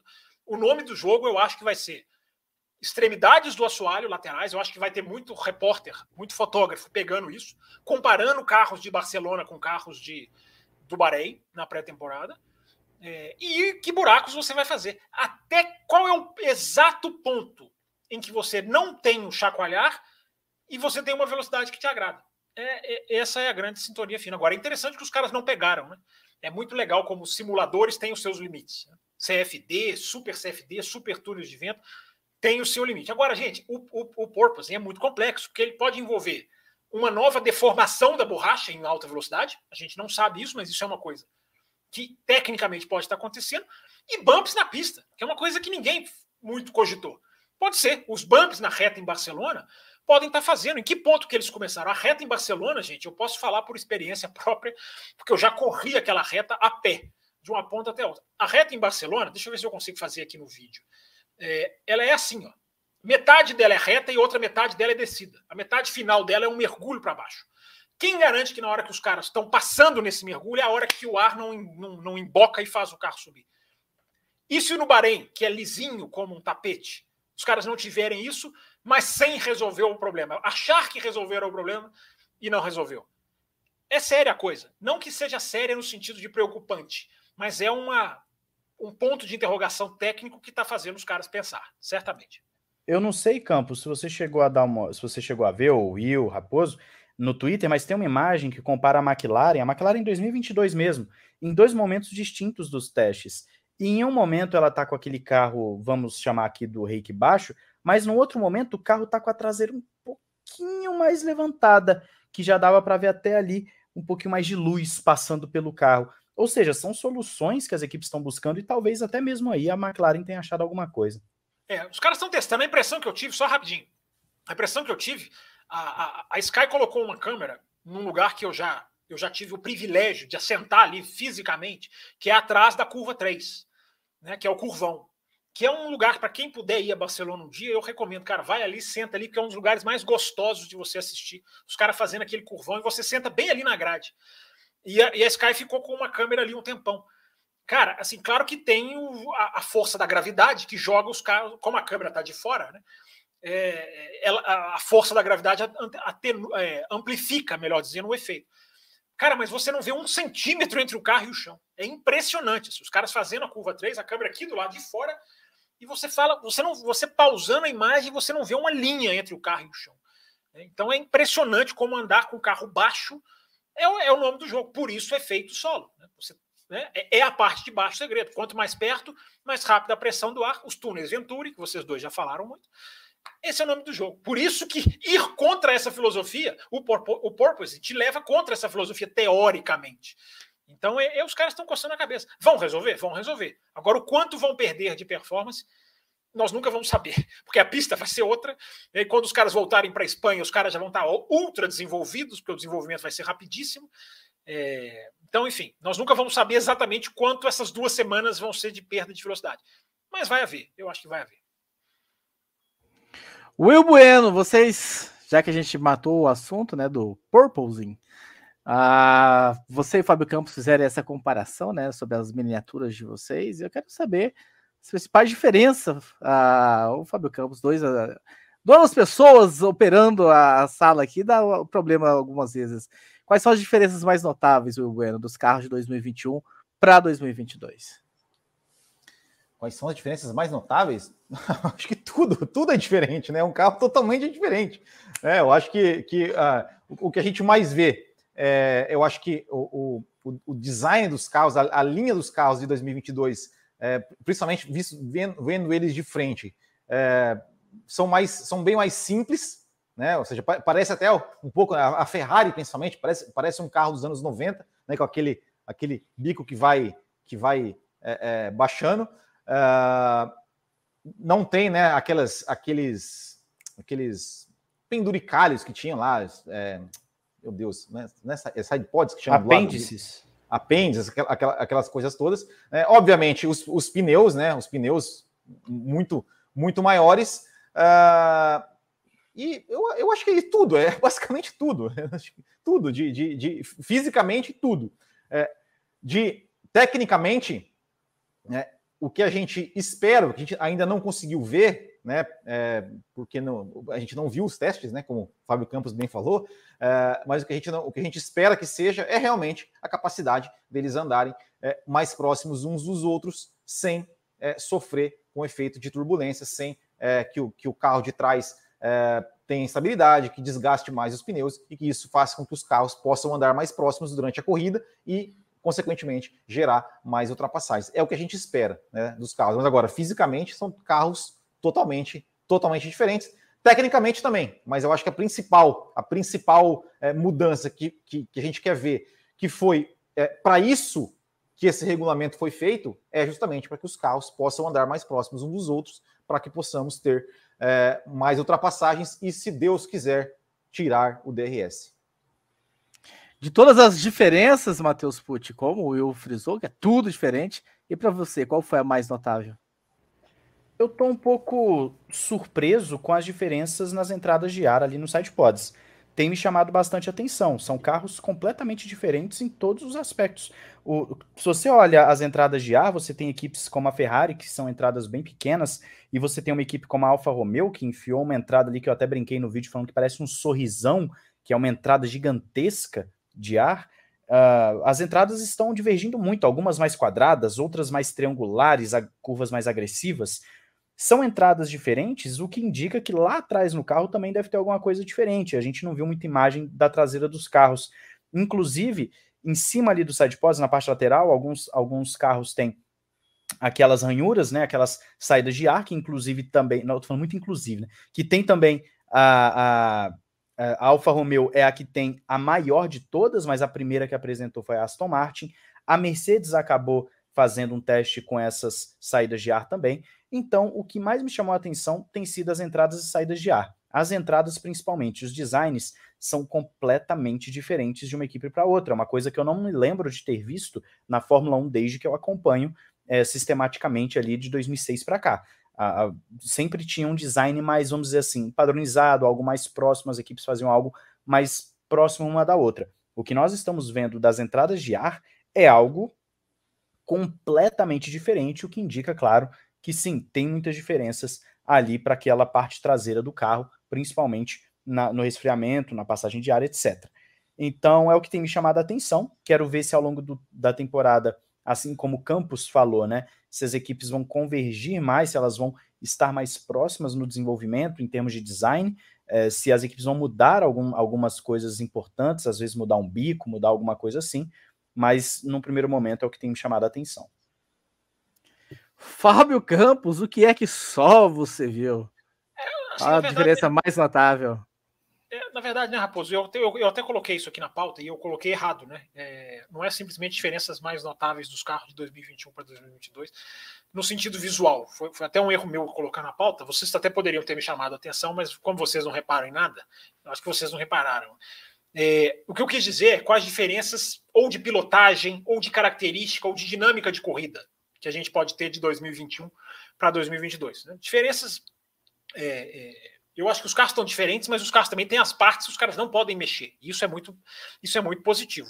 É, os, os a, a, digamos, a, o começo do nariz dos carros está igual. Né? Lá, lá embaixo no bico é diferente, mas basicamente igual, não, não idênticos. Né? Se você olhar o carro de lado, a tampa do motor aqui tem muita coisa parecida, embora as soluções embaixo do sidepod ou nos sidepods estejam completamente diferentes. E os caras testaram, inclusive, mais de uma configuração em, em, em Barcelona. Né? Tinha lá fotos que a gente viu de, de, de, Red Bull de manhã, Red Bull à tarde, era outro sidepod, era outro um com vários cortes. Inclusive a Mercedes, eu acho que tem um carro com os, os desenhos, entre aspas, mais parecidos com 2021. Se você pega alguma coisa parecida com 2021, que é essa parte aqui para trás do sidepod, indo para indo as rodas, é, é, é, indo para as rodas traseiras, a Mercedes, a Mercedes parece, né?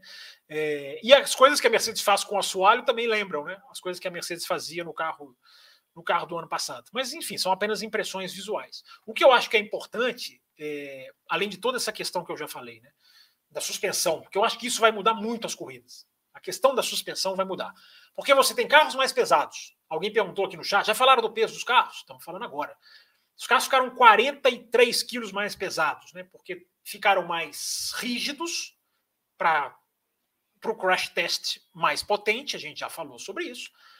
É, e também tem freios e rodas maiores. Freios, pneus, enfim. Conjunto roda-pneu ficou mais pesado.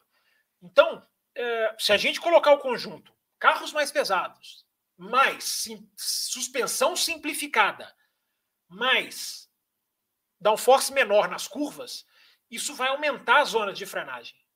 Vou repetir as questões para todo mundo raciocinar direitinho. Olha a soma: carros mais pesados, suspensão simplificada, mas uma velocidade em curva de baixa menor. Isso, esse mais esse mais esse, é igual a zonas de frenagem teoricamente maiores. Isso é bom para ultrapassagem. Isso é bom para ultrapassagem. Muita gente querendo cravar se os carros já podem seguir uns aos outros. Ah, mas o piloto falou que pode. Ah, mas o outro falou que sim. O outro está otimista, o outro está tá pessimista. Gente, mais uma vez eu vou repetir a mesma frase. Entendo a ansiedade do fã de Fórmula 1 que quer respostas imediatas. Mas não dá para saber, gente. Não adianta o piloto. Eu segui o outro carro. Cara, você não sabe o que o carro da frente está fazendo. Você não sabe se o carro da frente está toda. Você não sabe se o carro da frente está com o mesmo combustível que você. É, você pode ter ali uma impressão. Não estou falando que nada vale, não. Agora, cravar se os carros ficaram melhores para ultrapassar, nós só vamos saber isso. Não é nem na pré-temporada do Bahrein, é na corrida do Bahrein. É no domingo, não é nem na sexta nem no sábado.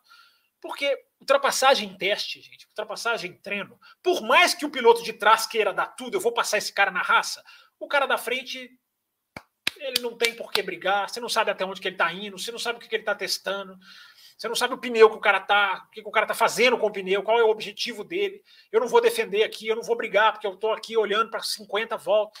Então, gente, não dá, tá? Tem, tô vendo muita gente querendo cravar se já, já pode, os carros já podem ultrapassar. Não dá para saber isso, não dá. A gente pode colher um depoimento aqui de um piloto, mas não dá para nem os pilotos podem cravar isso com 100% de certeza. Tanto que nem eles são unanimidade. Entrando no mérito aí que o Campos falou, né, de analisar pilotagem, etc. Como não temos imagens, eu vou ficar com o que foi falado pelo pessoal que estava lá.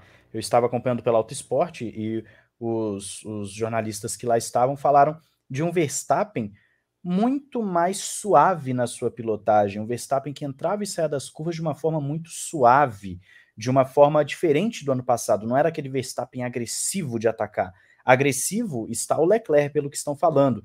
Então, o Leclerc, ele, toda vez que o Leclerc pegava o carro, as impressões do pessoal do Auto Esporte era ele tá indo chutado, ele tá atacando o máximo que ele pode, ele tá levando essa Ferrari no máximo que ele pode. Claro, a gente não sabe combustível, motor, etc.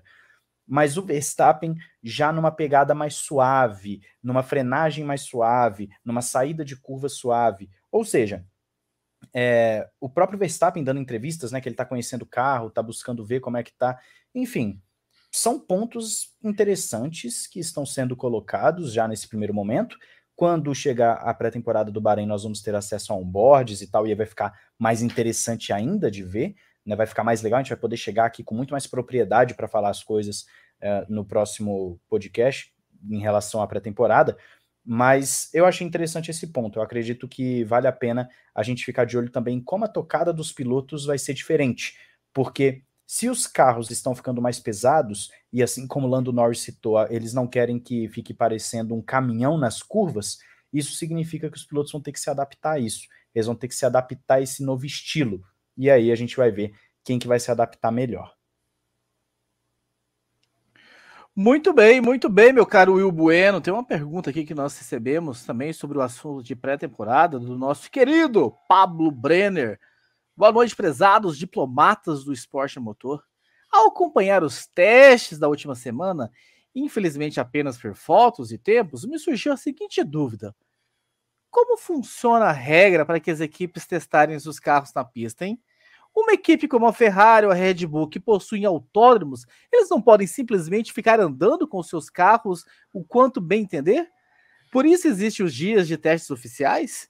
E para que servem os pilotos de testes se eles não pilotam nos dias de testes? Exatamente, não, não pode, né, os, os, os testes é, igual era antigamente, né, quando os, os, pilotos de testes ficavam aí quilômetros, andavam mais até do que os pilotos titulares, é, não pode mais, é realmente teste mesmo com o carro da temporada de 2022, é, apenas os testes do Bahrein, é, de, de, Barcelona e do Bahrein. É, eles podem andar nos seus circuitos particulares com carros, se eu não estou enganado, os carros de 2020 ou de 2019, é, é 2020 ou 2019 que eles, pod, que eles podem andar né, é, com, com, com seus carros. E também tem 100 quilômetros liberados para eles andarem para fazer ali ações de promoção, né, de filmar os carros, fazer, é, enfim, mostrar os patrocinadores, que é o chamado shakedown, né, que o pessoal é, tanto fala. E os pilotos de testes eles, eles são usados nos simuladores, né? Eles, eles são pilotos, hoje em dia, são pilotos de simuladores. Claro, né? Às vezes, por exemplo, é, o Robert Kubica andou né, com, com, com a Alfa Romeo é, nesses testes. Esses pilotos eles também andam em, é, em, alguns treinos livres, treinos livres, treinos livres 1 ou treino livre 2 é, durante as temporadas. Mas é, na maioria das vezes, né, o piloto de testes eles, eles é, pilotam mais os simuladores, né? Mas não podem realmente testar os carros da temporada nos seus circuitos particulares. É, esse, Esse ano, só lembrando essa questão de pilotos de teste, é obrigatório dois treinos durante o ano que as equipes coloquem pilotos é, rookies, né? Pilotos é, estreantes, né? E isso vai ser interessante, porque a gente vai ver Ferrari fazendo isso, Mercedes fazendo isso, Red Bull, equipes grandes que não costumam fazer isso vão ter que fazer. Inclusive, a McLaren já anunciou que vai colocar o Patricio Ward, da Indy, que é muito legal, e estão negociando para colocar o Colton Herta, que nem é da McLaren na Indy, é da, é Andretti, que pode ser um cara também para andar na sexta-feira com, com a McLaren, que é muito, muito legal. A gente vai ver. Eu acho duas sexta-feiras pouco. Eu queria até que fosse mais. Mas, enfim, é tão difícil mudar as coisas na Fórmula 1. O que está acontecendo com as sprints já é uma coisa tão, tão triste que, enfim, esse, esse assunto menor é, é melhor, nem, melhor nem focar muito. Eu queria, eu queria só citar um detalhe. Não sei se vocês lembram de uma história, esse negócio de teste, que em 2014, como o motor da Ferrari era muito fraco uh, por conta da mudança do regulamento, que a Ferrari, por não conseguir fazer teste com o carro de Fórmula 1, ela enfiou esse motor num carro de passeio para poder coletar dados e ficou andando, andando, andando, andando para poder em 2015 melhorar. Não sei se vocês ouviram essa história na época ou se se lembram disso, mas eu lembro de uma história assim de que a Ferrari botou o motor no carro de passeio para poder coletar dado e aí em 2015 apresentou um, motor muito mais confiável e rápido. Então, para ver como a limitação dos testes acaba gerando situações diferentes. Muito bem, eu não, eu não tinha ouvido essa história, não. Legal saber. Vamos adentrar o nosso último assunto, né? Já adentrar nesse último assunto do programa de hoje, trazendo um superchat que foi recebido lá alguns, alguns minutos atrás, mas enfim, que é o assunto que a gente vai tocar aqui nesse finalzinho de programa, edição 742, o nosso querido José Paulo Neto. Não sei se já falaram, ainda não tínhamos falado, José, mas o que, que acharam da exclusão do GP da Rússia? Será que vai ter alguma exclusão do piloto russo também? Começando a falar sobre esse assunto né, tão delicado que, enfim, explodiu trocadilhos a partes da, do programa da semana passada para o programa dessa semana, meu caro Fábio Campos. Bom, Raposo, vamos lá, vamos entrar nesse assunto, né? É, a gente está vivendo uma, uma época de que a nossa geração não viveu, né? Que é uma tensão, digamos assim, no mundo que só quem é mais velho pegou coisa igual. É, a gente tem hoje uma equipe sem patrocínio. A Haas não tem patrocínio hoje para fazer 2022. Basta ver o carro como ficou. Até muito mais bonito, na minha opinião, sem o vermelho e o, o azul. É, não que o vermelho e o azul não, não, não possam dar, fazer uma combinação bonita, mas no caso da Haas, em termos de beleza, ficou até mais bonito todo branco. Mas é muito triste um carro todo branco nas razões que a Haas é branca. Né? Porque você olhar lá o que o carro ficou, ele praticamente não tem patrocínio. Então, é, essa é a situação de hoje. Porque, independente do, que, do tempo que as coisas acontecerem na Ucrânia, não vai haver, não é assim, foi embora com os tanques, volta tudo ao normal. Não vai ser assim. Não vai ser assim, porque é, eu acho que o, o, é, é, é, meio igual a pandemia, né? É, é, é, é, chato falar de uns assuntos que não são prioritariamente Fórmula 1, mas que vão definir a Fórmula 1, né? como aconteceu em 2020, que a gente ficava. Né? O que, vai acontecer, o que, não vai acontecer, não dependia de nada da Fórmula 1, dependia do que, vai, do que, vai caminhar no mundo. Mas, independente do que caminhar no mundo, desde que não seja o mais grave, porque se aconteceu o mais grave, eu tô, eu tô conversando com algumas pessoas e eu tô brincando, né? É, brincando entre aspas, né? Se cair um míssil na Polônia, não tem campeonato mundial de Fórmula 1. Aliás, não tem um monte não, de coisa. Não tem o um mundo. Não tem, não é, tem um monte de coisa. Não tem o um mundo. É, eu não vou assim prever o que, que vai, qual que é o pior cenário. Né? Existem os piores cenários, eu não vou nem chegar até lá. Eu só acho que sim, se cair um míssil na Polônia, não tem campeonato mundial de Fórmula 1. Não tem. Vocês podem ter certeza que não tem. É, então, é, a situação é muito. A situação é. O que a gente tem que analisar é aonde a resposta do mundo vai acertar a Fórmula 1. É, isso é que a gente já está acertando. Né? No momento em que o primeiro tanque cruzou, lá atrás, eu soltei um tweet que era justamente dizendo isso. Né? O que vai acontecer hoje, a Ucrânia é pior, é mais perigosa para a Fórmula 1 do que o vírus. Hoje é, 28 de fevereiro. Amanhã pode não ser. Hoje é. É, é pior do que o vírus, porque pode, pode dilacerar muita coisa. O que é dilacerar muita coisa? A Fórmula 1 pode ficar com os seus desejáveis 18 carros. Porque eu já chego no ponto de dizer que a Fórmula 1 deseja 18 carros. Porque é a ganância. Nem todos, hein? Nem a, todos. É, existe uma ilha de bom senso que eu acho que um dia deveria ser presidente da FIA, chamada Zac Brown. Zac Brown deveria ser um dia presidente da FIA. E o Laurentino Rossi também.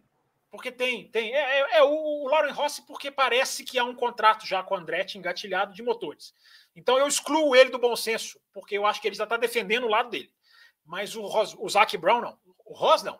O Zac. O Zac Brown é uma ilha de bom senso. É a, a clarividência, eu coloquei no meu tweet a matéria em que ele fala: né, ser contra Andretti é ter visão curta. Eu acho até que ele pegou leve nas palavras.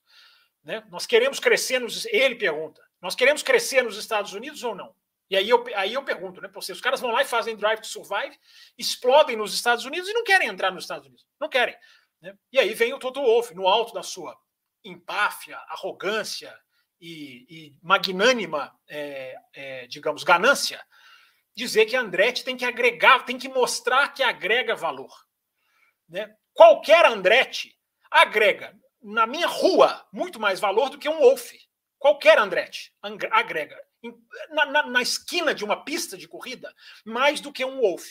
Né? O Wolf, se, com muita sorte, ele vai ser esquecido daqui a 30, 40 anos. Ele vai ser lembrado por quem conhece muito. Pô, o cara, o Wolf, diretor, ah, as imagenzinhas dos chiliques dele vão ficar eternamente na Fórmula 1. Mas ele não é ninguém no automobilismo perto de um Andretti. Por que, que ele fala que o Andretti vai ter que agregar valor? Porque ele não quer que o Andretti entre. Né? Ele quer espantar o Andretti. Na hora que o Wolf dá uma entrevista dizendo que o custo para se entrar na Fórmula 1 é de um bilhão de dólares, ele pode até estar tá falando a verdade. Ele está falando isso para que os investidores do Andretti saiam correndo. Os caras querem espantar o Andretti. Os caras não querem. Os caras está havendo hoje nos bastidores. Não é nem mais nos bastidores. Eu coloquei isso no Twitter. Antes eu ficava aqui levantando a bandeira e, e tinha que se ler nas entrelinhas. Hoje não, você não precisa mais ler nas entrelinhas. Hoje eles estão falando abertamente. Embora apareceu um cidadão no meu Twitter muito divertido, falando assim: você não pode acusar o Christian Horner de não querer a Andretti. Veja as declarações dele. O cara caindo nas declarações de assessoria de imprensa do Horner. Que fala, né? Não, os caras são uma grande equipe, são uma, são uma empresa renomada, e ele acha, e o, e o cidadão lá, enfim, acha que o, o Horner não pode ser acusado. O Horner, o Wolf, esses caras criaram essa taxa. Criaram a taxa de 200 milhões de dólares. E eles estão tremendo nesse momento. Eles estão tremendo. E eles vão conseguir. A FIA não vai, a princípio, aceitar, Andretti. Tudo indica. Tudo indica. Tomara que eu esteja errado. Tomara que eu esteja errado. Mas, enfim, parêntese do Andretti à parte, vamos falar da Haas, que é a questão do momento. Né? A Haas não tem patrocínio. Né? A Haas tem um dono muito endinheirado e a gente tende a achar que por ter um limite de orçamento as coisas são mais fáceis. Não são necessariamente mais fáceis. O limite de orçamento, ele, ele não, dificilmente ele é alcançado pela Haas. Dificilmente a Haas bate nos tais 140 milhões. E mesmo se batesse, não quer dizer que chegar àquela quantia é fácil. A Haas hoje não tem patrocínio. A, muita gente garante que se o Gene Haas quiser botar dinheiro do bolso, até o Gunter Steiner falou isso, mas aí é aquele negócio, né?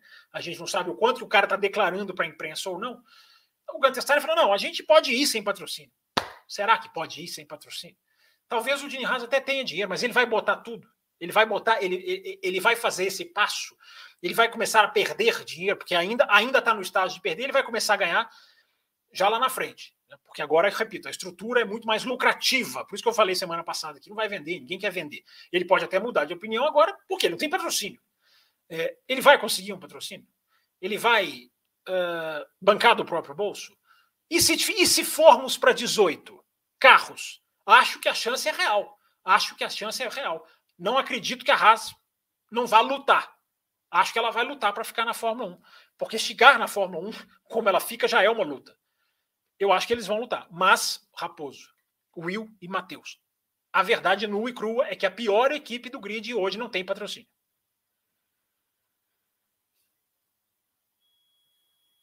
Eu vi você levantando a mão, Matheus Pucci, ou foi impressão minha? Não, foi impressão. ok, então voltando, voltando Thiago Raposo aqui para a tela. Marco Sales mandou uma mensagem lá no cafévelocidade.com.br. Façam como fiz Marco Sales e outros amigos. Participe do programa ao longo da semana. Entre no cafévelocidade.com.br. Lá tem um campo de mensagens onde você pode escrever para sua mensagem ser lida aqui na segunda-feira. Olá, amigos do Café com Velocidade. Imagino que o assunto GP da Rússia vai ser comentado no programa. Eu queria deixar apenas um comentário sobre a declaração do Sebastian Vettel sobre não correr na Rússia.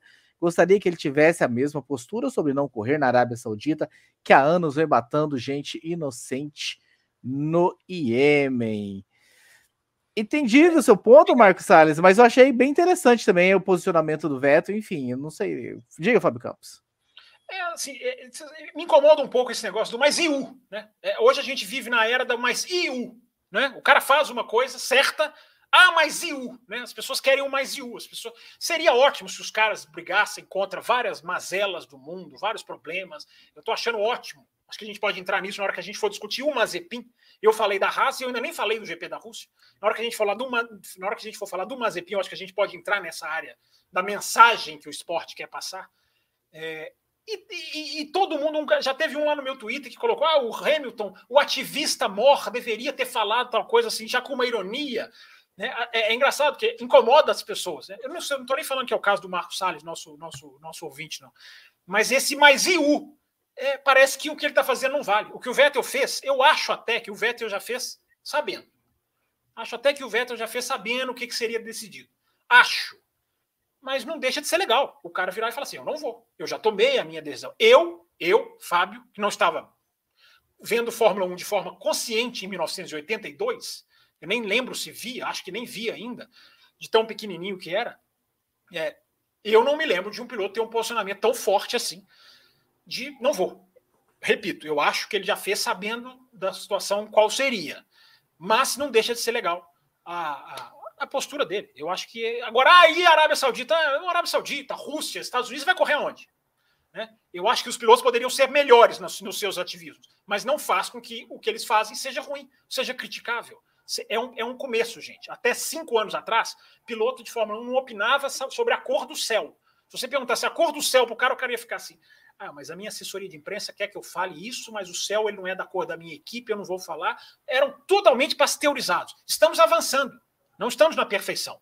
Mas eu acho, não sei se vocês têm essa impressão, eu acho que estamos avançando. Hoje, nós temos pilotos que têm voz, que sabem do tamanho que exercem, da influência que exercem, qual o tamanho, né? Os caras sabem qual o tamanho deles e estão fazendo valer. Eu acho que isso é de se aplaudir, embora ainda não de forma perfeita. Claro que pode se evoluir. Correr no Brasil, que ainda tem casos de escravidão descobertos aí, mês sim, mês não, então é, daqui a pouco não tem onde correr, seja realmente. É, tem que combater realmente tudo isso. Eu acho mais louvável do que criticável a postura do, do Sebastian Vettel, Marcos. Eu também. Ah, mas. É. E, foi, e o caso Mazepin? O, o Vettel na Arábia Saudita ele organizou uma corrida de kart. É verdade. Para mulheres. É verdade. E, é verdade. E, que, que, deu muita visibilidade, muita, né? Que jogou, jogou luz para um, um problema do, do país. Lembrado, né? Bem lembrado. É o cara que colocou a camisa anti-luta é, LGBT, uh, digamos, né? quer dizer, anti os antes na Hungria. Na Hungria, na, Hungria, na, na Turquia. Anti-LGBT. Anti né? Na Sim. Turquia também. Sim, sim. Ou seja, os caras, repito, gente, os caras estão evoluindo. Não adianta a gente ficar só na mais um aqui. É. Entendeu? É, são duas discussões separadas. Agora cara, os caras fazem uma coisa e vem sempre alguém, mas e o não sei o quê? Mas e o fulano? Mas e aquela vez? Mas e o. Eh, eu acho que as pessoas. Eu acho que o ativismo incomoda, né? O ativismo incomoda muita gente. Só vou deixar isso. Não vou entrar mais em detalhes. Matheus Pucci, mas e o Mazepin, Mazepin nesse todo, nessa história toda? Qual o tamanho de Mazepin para a Fórmula 1 hoje? É a pergunta que não quer calar. Bom, o Mazepin, como eu disse no início do, do programa, para mim é carta fora do baralho. A chance dele ficar no grid é mínima, pelo menos ao meu entender. Porque a situação do Mazepin ela é bem complicada no seguinte: primeiro, ele é russo, o país dele está totalmente. É, é, é, o, é o grande. É, é é o grande personagem da guerra, vamos assim dizer, em termos de estar de, de tá com, com as atenções no mundo inteiro. E não somente isso, o pai dele é um dos principais nomes ligado ao governo russo. A Federação de Automobilismo Ucraniana já pediu a, a suspensão dos pilotos russos pela FIA. Então, o Mazepin também já não tem uma boa fama vindo de antes da Fórmula 1, seja dentro ou fora da pista. A situação dele é péssima. Eu vejo como a chance dele ficar sem o patrocínio da, da Uralcali mínima. O Mazepin ele, ele não deve ficar. Eu acredito que as sanções vão se levar assim ao lado de que ele será suspenso. Amanhã será feita a reunião. Amanhã, quando eu digo amanhã, é na terça-feira, dia 1 de março, teremos essa reunião da, da Fórmula 1 para poder decidir, a FIA decidir se os pilotos russos serão suspensos ou não. Isso vale dizer que não é somente na Fórmula 1, mas os pilotos que estão nas mais diversas categorias regidas pela FIA. E então a situação dele é essa. Ele não tem muito o que fazer. Ele fez um tweet esses dias falando que ele tem coisas que estão fora do alcance dele, ele está se concentrando naquilo que ele pode fazer, e realmente não tem muito mais além disso. O Mazepin é um piloto que deve então estar se despedindo da Fórmula 1, acredito que antes mesmo da pré-temporada do Bahrein, já deve estar fora. Se a gente vai entrar aqui no mérito de quem vai substituir ou não, de quem pode substituir ou não, isso é outra história. Mas eu não vejo o Mazepin na Fórmula 1 em 2022.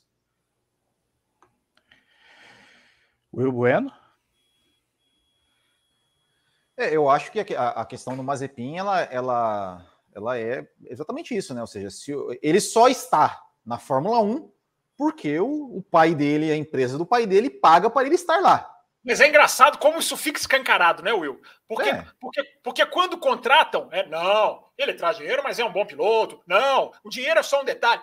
Cortou o dinheiro, corta o cara, né? Pode continuar, uhum. mas é, é, impressionante como todo mundo é já isso. sabe. É claro que todo mundo já sabe, mas é, é divertido como escancara. Né? É. Então, assim, é isso. Então, assim, com, com, com relação, com relação a ele, é, a situação é essa. Se o, se o patrocinador não ficar, ele não vai ficar. O Gunter Steiner não vai falar, não, não, o cara é habilidoso, vou deixar ele aqui porque ele é bom piloto, Exato. vai trazer resultados aqui. Não vai, Exato. não vai, não vai. É, é, cai na hora. Bom, cai na hora, né? Ponto final. É, sobre a corrida na Rússia, é, só um detalhe assim, que, que me chamou muita atenção no comunicado da FIA. Nenhum momento apareceu a palavra cancelado, né? É, Para mim não está cancelado. Para mim não está cancelado. Nenhum, nenhum momento apareceu a palavra cancelado. É, é nas circunstâncias atuais. Eu entendo que, opa, se amanhã, Isso. até setembro, as circunstâncias mudarem, Exato. tem Will, corrida, meu amigo. Will, Will, existe até um planejamento gráfico que a Fórmula 1 já faz em cancelamento de corrida que ela solta nas redes sociais. existe até Exato, uma estrutura exato. gráfica de Exato. é, breaking. É, está eu cancelado. vi- Não teve isso. Não teve isso. Eu, eu, eu, eu vi lá sites, portais, ah, GP da. Rússia cancelado, cancelado. E eu, eu, eu falei, falei assim, eu não vi a palavra cancelado em nenhum momento. Eu falei isso, eu não, eu não, não, não coloquei que está cancelado, porque não está cancelado. O promotor está- do Grande Prêmio já disse que está suspenso. O promotor. É, Porque não é, falar, exato. que tá cance... não falar que está cancelado, como você muito bem aponta, faz total diferença jurídica para quem quiser pegar o ingresso de volta. O cara pode falar assim: não, não está cancelado. E não está. Então é Exato. tudo muito no detalhe. Mas, por favor, continue. Exato, não, é, é isso, assim, é, é, não, não está cancelado, é, of- oficialmente não está cancelado, né? É, enfim, é, agora, Eu acho até que ver. será. Eu acho que será, mas não está. Não está. Não está, exatamente. Agora, é, uma, uma coisa assim que, que, que, que, é, a gente falou da, da questão do Mazepin sair, porque se o patrocinador sair, ele sai também. Agora, se lá, Gunter Steiner falou, não, Mazepin vai ficar porque ele é bom piloto. E aí, ele sair da Fórmula 1, ele tiver que sair, não puder correr na Fórmula 1, porque a FIA vai suspender, não vai deixar nenhum piloto russo correr, aí eu sou contra. Eu acho que um atleta, um atleta, um atleta ou qualquer cidadão russo não pode ser impedido de exercer a sua profissão porque o presidente do seu país é, decidiu invadir outro país. Essa é a minha opinião. Eu, eu sou contra. Eu acho assim, não, não deve ter corrida na Rússia, ok. É, não deve ter bandeira russa, hino russo, tudo mais. Mas um atleta, uma pessoa ser impedida de trabalhar porque é, o seu presidente do seu país é, invadiu um outro país, fez uma coisa que às vezes o cara nem é, nem é favorável. É, eu, a minha opinião pessoal, eu sou contra. Né? Eu, eu se, se amanhã o Bolsonaro resolve invadir o Paraguai e falar assim, ó, então porque você tá, o Bolsonaro invadiu Não o Paraguai, você não vai, Não Você dá não vai- ideia, hein? você não vai dá poder ideia. trabalhar, você não vai poder exercer sua profissão, você não vai poder, olha, re- realizar seu sonho que você, preparou sua vida inteira para disputar uma, uma Olimpíada, uma Copa do Mundo, um, um GP de Fórmula 1, você não vai poder porque o, o Bolsonaro invadiu o Paraguai. Eu vou, eu vou ser radicalmente contra, e assim como eu sou contra também, é, penalizar os atletas, é, os atletas, os cidadãos que não tem nada a ver com o que o seu presidente faz. Eu, rapidinho antes do Campos falar, Vai. eu acredito que para a imagem do Mazepin vai ficar até melhor ele ser suspenso do que se fosse só a imagem do cortou o patrocínio tá fora. Eu acho que fica até para ele fica menos ruim. Fica, fica mais vítima, né?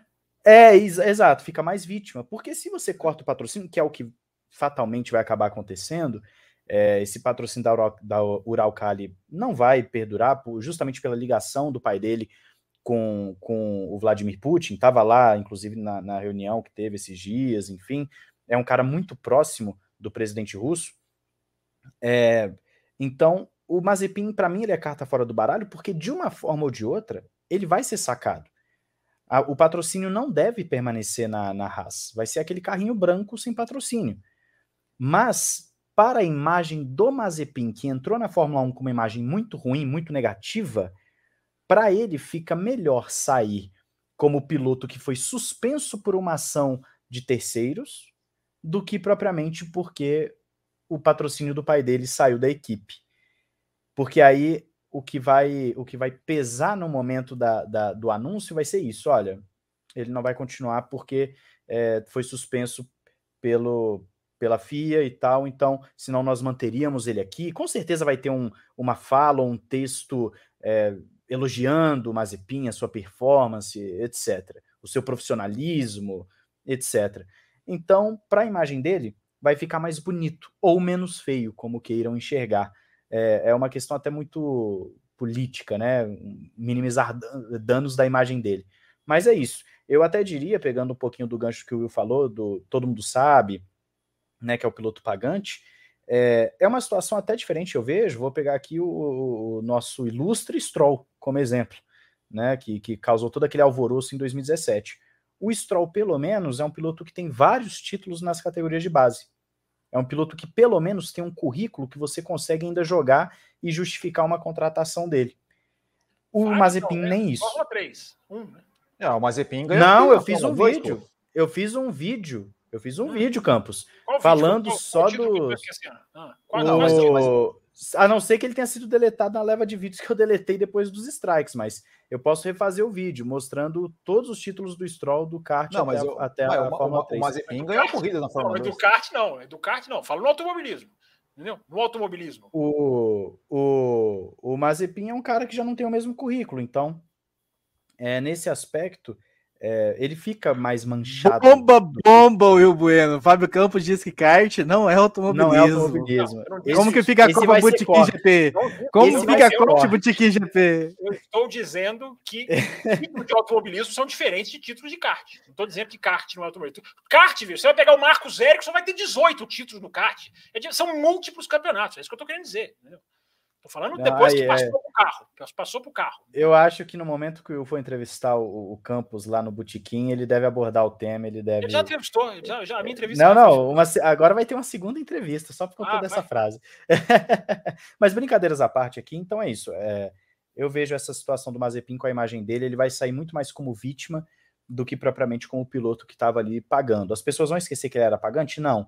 Mas ele vai, a, a desculpa para a saída dele vai ser a suspensão. Muito bem. É. Fábio Campos, quer complementar uma zipim para a gente fechar? Quero. É... Vamos lá. É, primeiro lugar, é, eu acho assim, eu estava ouvindo o que o Will falou, até vi um tweet do Will hoje à tarde a respeito disso, é, e é uma questão interessante, né? É, eu também fico pensando nessa questão do atleta, que não tem nada a ver né, é, com a história. E, inclusive, peço, é, me preocupa um pouco essa.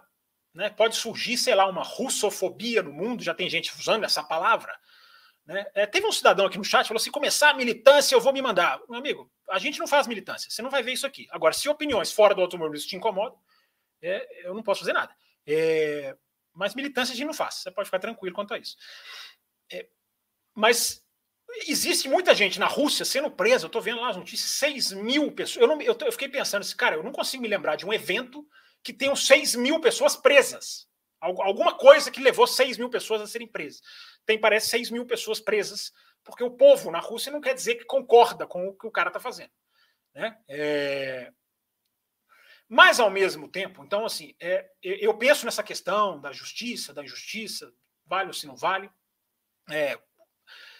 Mas o negócio é o seguinte, né, Will? Eu penso assim: o inocente pagando por uma coisa que ele não tem culpa é o nome do jogo. É o que está acontecendo na Ucrânia. Você está vendo uma população sendo, sendo agredida sem culpa, sem culpa. Você pode culpar o presidente, aí nós vamos entrar na política que o ouvinte não quer que a gente entre. Você pode culpar quem for, mas o povo da, do país, os caras estão sendo atacados. É, e eu acho que é difícil, eu, a gente, é, eu confesso para você que eu tenho uma certa dificuldade em colocar isso como inocente, assim. Ah, o cara é inocente. É, é claro que ele, pessoalmente, ele não fez nada. Pessoalmente, ele não fez nada. Mas eu acho que a gente tem que pensar o seguinte: é, é o esportista, ele é uma ferramenta do país dele. Todo esportista é, a Rússia é muito assim. Né? Mesmo que ele não queira. Todo atleta, seja ele de Fórmula 1, seja ele da Olimpíada, seja ele do futebol, ele tem alguma empresa por trás. Ele está gerando alguma coisa para o país dele. E eu acho que a questão toda dessa guerra, sem querer entrar, é o seguinte: o cidadão resolveu invadir o país. O que que o que que o, o que, o que, que tem que ser feito para conter esse cara? Você tem duas opções. Ou você vai, pega os seus tanques, os mísseis e começa uma coisa catastrófica, ou você estrangula o cara. Eu acho que estrangular é uma palavra que eu estou vendo os especialistas falar. Você estrangula o cara economicamente. O Mazepin vai cair nessa. Porque estrangular o cara economicamente vai acertar o esporte. É uma maneira de você estrangular o cara. Eu, pessoalmente, acho correto. Eu não quero que todo mundo vá lá explodir um ao outro. Não quero que todos se matem. Eu não quero. É, nem russos, nem ucranianos. Não quero que ninguém morra. É, é uma opção mas eu prefiro o que os caras estão fazendo. É, olha, vamos fechar a Rússia do mundo financeiro. Né? Aí, que, aí você vai falar, o povo russo vai sofrer, vai. É uma pena mesmo. Mas você tem que contra-atacar, você tem que fazer contra-atacar, tá? Entre muitas aspas. Você tem que fazer alguma coisa para passar a imagem de que guerra não. Né? Por isso que eu acho que o esporte está meio numa, numa. Ele está acabando sendo levado porque as decisões da FIA, da UEFA, do Comitê Olímpico, eles estão sendo levados por uma pressão maior do que eles, que é a pressão dos governos, que é assim, cara, gente, vocês imaginam, a Haas, imagina a Haas, vamos supor que a Fórmula 1, Bernie Eccleston, não fazer nada, aumenta a cor da bandeira da Rússia aí na Haas. Hoje em dia é impossível. O governo da Inglaterra é um dos que mais está atacando a Rússia, é um dos que mais está tentando ir, ir, ir, chutar a porta contra o cara. Não tem, sabe, entende o que eu estou falando? Não, não, não, não, casa. Não dá para a Fórmula 1 mais passar ilesa. Eu fiquei pensando hoje, né? A Fórmula 1 hoje correria num país com apartheid, na África do Sul, como fez. Hoje, será que correria? Eu acho que talvez não. Né? Acho que talvez. Você vê como que eu nem eu tenho certeza. Então, cara, eu acho assim, para resumir, a gente já está com o tempo estourado. É, cortar empresas é uma maneira de você acertar o cara lá. É uma maneira de você tentar fazer o cara, não sei se vai dar certo, você tentar fazer o cara parar ou não. E o esporte vai ser dragado por isso, porque o esporte gira dinheiro. O Mazepin ele tem, uma, ele tem um papel para o país dele. Como o Felipe Nasser tinha para o Brasil, como o Latifi e o Stroll tem para o Canadá, todo mundo tem para todo mundo. Os caras têm um papel. Então eu acho que cortar aí, o, é por isso que eu fico na dúvida do, do tira não tira, não tem oposição formada, do proíbe não proíbe o russo. A Europa, cara, pode muito bem é, é, vetar passaporte russo. Então, assim, está é, é, muito acima da Fórmula 1 a decisão. Está muito acima do simplesmente vamos. Pro... Eu acho que esses, essas entidades todas estão sendo dragadas por uma coisa maior do que elas, que é, é, é cara, vamos fechar tudo que é Rússia. Entendeu? Não estou dizendo se está certo ou errado, estou constatando eu, eu acho que muitas das respostas estão sendo certas, não todas. Vamos fechar a torneira para a Rússia em tudo? Vamos. E aí o esporte acaba sendo, sendo acertado. Então, enfim, não sei se o proibiu ou não, porque o atleta ele é uma ferramenta. Infelizmente é, Will, assim. É, ele é uma ferramenta. Ele está gerando alguma coisa para a Rússia. Aí você falou, é, acho que não foi no seu tweet, enfim, você falou, ah, corre sem a bandeira da Rússia. Eu acho que isso é relativo também, porque para alguns isso faz diferença, para outros não. É, para um atleta olímpico é uma coisa, para um país de futebol, um time de futebol é outra. Para a Haas, vamos pegar os dois, Haas e Mazepin. Para a Haas, você tirar toda a ligação com a Rússia, você mata, mata a equipe. Para o Mazepin, não, cara. O cara vai correr com a outra bandeira, se ele subir no pódio. Não já, já não corre, né? Já não corre com a bandeira né, de Rússia. É, é, eu acho que ele nem correu no ano passado, era o RAF, né? Escrito RAF. Né? É, exato. Então, enfim, é, é, muito delicado, é muito delicado. Eu só queria fechar com uma coisa. É, eu não lamento piloto de piloto filho de dono sair da Fórmula 1 por nenhuma razão. Aliás, por um, eu, só, eu só não, não, não assino embaixo da razão de saúde ou razão física. Né? O cara é filho de dono, eu não vou torcer para ele pegar Covid nem para ele se machucar. Tirando essa questão física, qualquer motivo que tire um piloto filho de dono da Fórmula 1, eu aplaudo. Porque a Fórmula 1 não precisa desses caras. Eu sei que não tem nada a ver isso com a Rússia. Eu só estou falando que tirar filho de dono para mim, se o, o, o Stroll sair porque ele não gosta da cor do céu, eu vou aplaudir. Se o Latifi sair, porque a Fórmula 1 acordou dizendo que sobrenome com a letra L não pode mais correr, eu vou bater pau. Porque filho de dono, para mim, não acrescenta em nada. Vê-los longe da Fórmula 1, eu, eu aplaudo. Não. Só fazer esse parênteses que não tem nada a ver com a questão russa, só para deixar claro. Não, fi, fi, filho de dono, vírgula, sem talento, né? Porque se o pai do Lewis Hamilton comprar uma equipe e botar ele para pilotar, aí tudo bem. Mas o, se ele nunca tiver mostrado nada e ele chegar só por causa disso, é, é aí que eu discordo do Matheus. Ah, o Stroll tem um pouquinho mais. Ah, o, Stroll, o, motivo do Stroll é exatamente igual ao do Latifi. É a mesma coisa, o Latifi, o Stroll. Eles só estão lá por causa do, do, do, do, O caminho é o que incomoda. É o caminho. As pessoas estão aí falando, nossa, aí o Mazepin cai, tá todo mundo torcendo para não sei o que, para o Mazepin cair. E se o Mazepin cair, para mim, quem tem que substituí-lo é o, é o Oscar Piastri. Mas é para mim é indiscutível isso. Não há nem discussão. É um cara que precisa estar na Fórmula 1. É um cara que a Renault precisa se mexer para colocar ele lá. É de enorme interesse da Renault. É um cara que jamais poderia estar fora do grid. Então, enfim, é... são, são, são as ramificações é, é, que eu acho que a gente tem que pensar aqui. Enfim, Estão é, falando aqui que eu não quero Leclerc na Fórmula 1, enfim, eu não consigo entender o caminho. Você, você falou que não quer mais é, piloto com letra L, sobrenome com, letra, com, com L? ô, ô, Jefferson, ô Jefferson Marquinhos, você também pega cada literalidade, cara. Mas é, você pode proibir os pilotos com a letra L. Cai o Leclerc, mas se caiu o Latifi, eu bato pau. Ó, oh, oh. nenhuma, né? Nessa brincadeira aí da Haas, é, estão falando muito de Giovinazzi, o que para mim seria terrível. Eu não consigo ver talento no Giovinazzi e para mim já tinha que ter saído da Fórmula 1 há muito tempo. Eu sou mais colocar o Piastre mesmo, que nem o Campos falou. É, Se colocar ser... o Giovinazzi, vai ser de lascar. Não, é, não. Piastre. Quer dizer, o, o, o Piastre já deveria estar lá antes, né? De, de, de qualquer coisa. Né? É... A vantagem do Giovinazzi é que ele é um piloto uh, Ferrari, né? Então é, ele, é, ele, tem essa é, ligação com a Haas lá. É, mas o, o Giovinazzi tem um contrato já na Fórmula E, já é piloto da Fórmula E, então eu acho que ele não, ele não vai ficar ver navios. Agora, abaixo do Piastri, até coloquei isso no Twitter, tá, para mim estaria o Schwartzman, que nunca vai ser porque é russo. então, assim, nunca vai ser, mas é um outro cara que merecia, até porque é piloto da Ferrari, também seria fácil de encaixar, mas enfim, é russo, não vai, não vai pilotar. Mas existe uma série de pilotos que mostrou muita coisa poderiam estar tá, tá nessa, tá nessa fila aí. Muito bem, meus amigos, meus agradecimentos a todos vocês que estiveram com a gente nessa edição 742. Semana que vem a gente está de volta, contando com o apoio e audiência de todos vocês. Lembrando que o programa sai em formato podcast na terça-feira. Você pode colocar o seu feed nos seus agregadores para escutar. Teremos cortes ao longo da semana no YouTube para que você possa prestigiar e rever, enfim, as partes mais importantes deste programa. Contamos com a presença de todos vocês semana que vem. Agradeço Fábio Campos, Will Bueno, Matheus Pucci a todos vocês uma ótima semana e até a semana que vem. Tchau. Termina aqui Café com Velocidade, o mais tradicional podcast sobre corridas do Brasil. Café com Velocidade, a dose certa na análise do esporte a motor.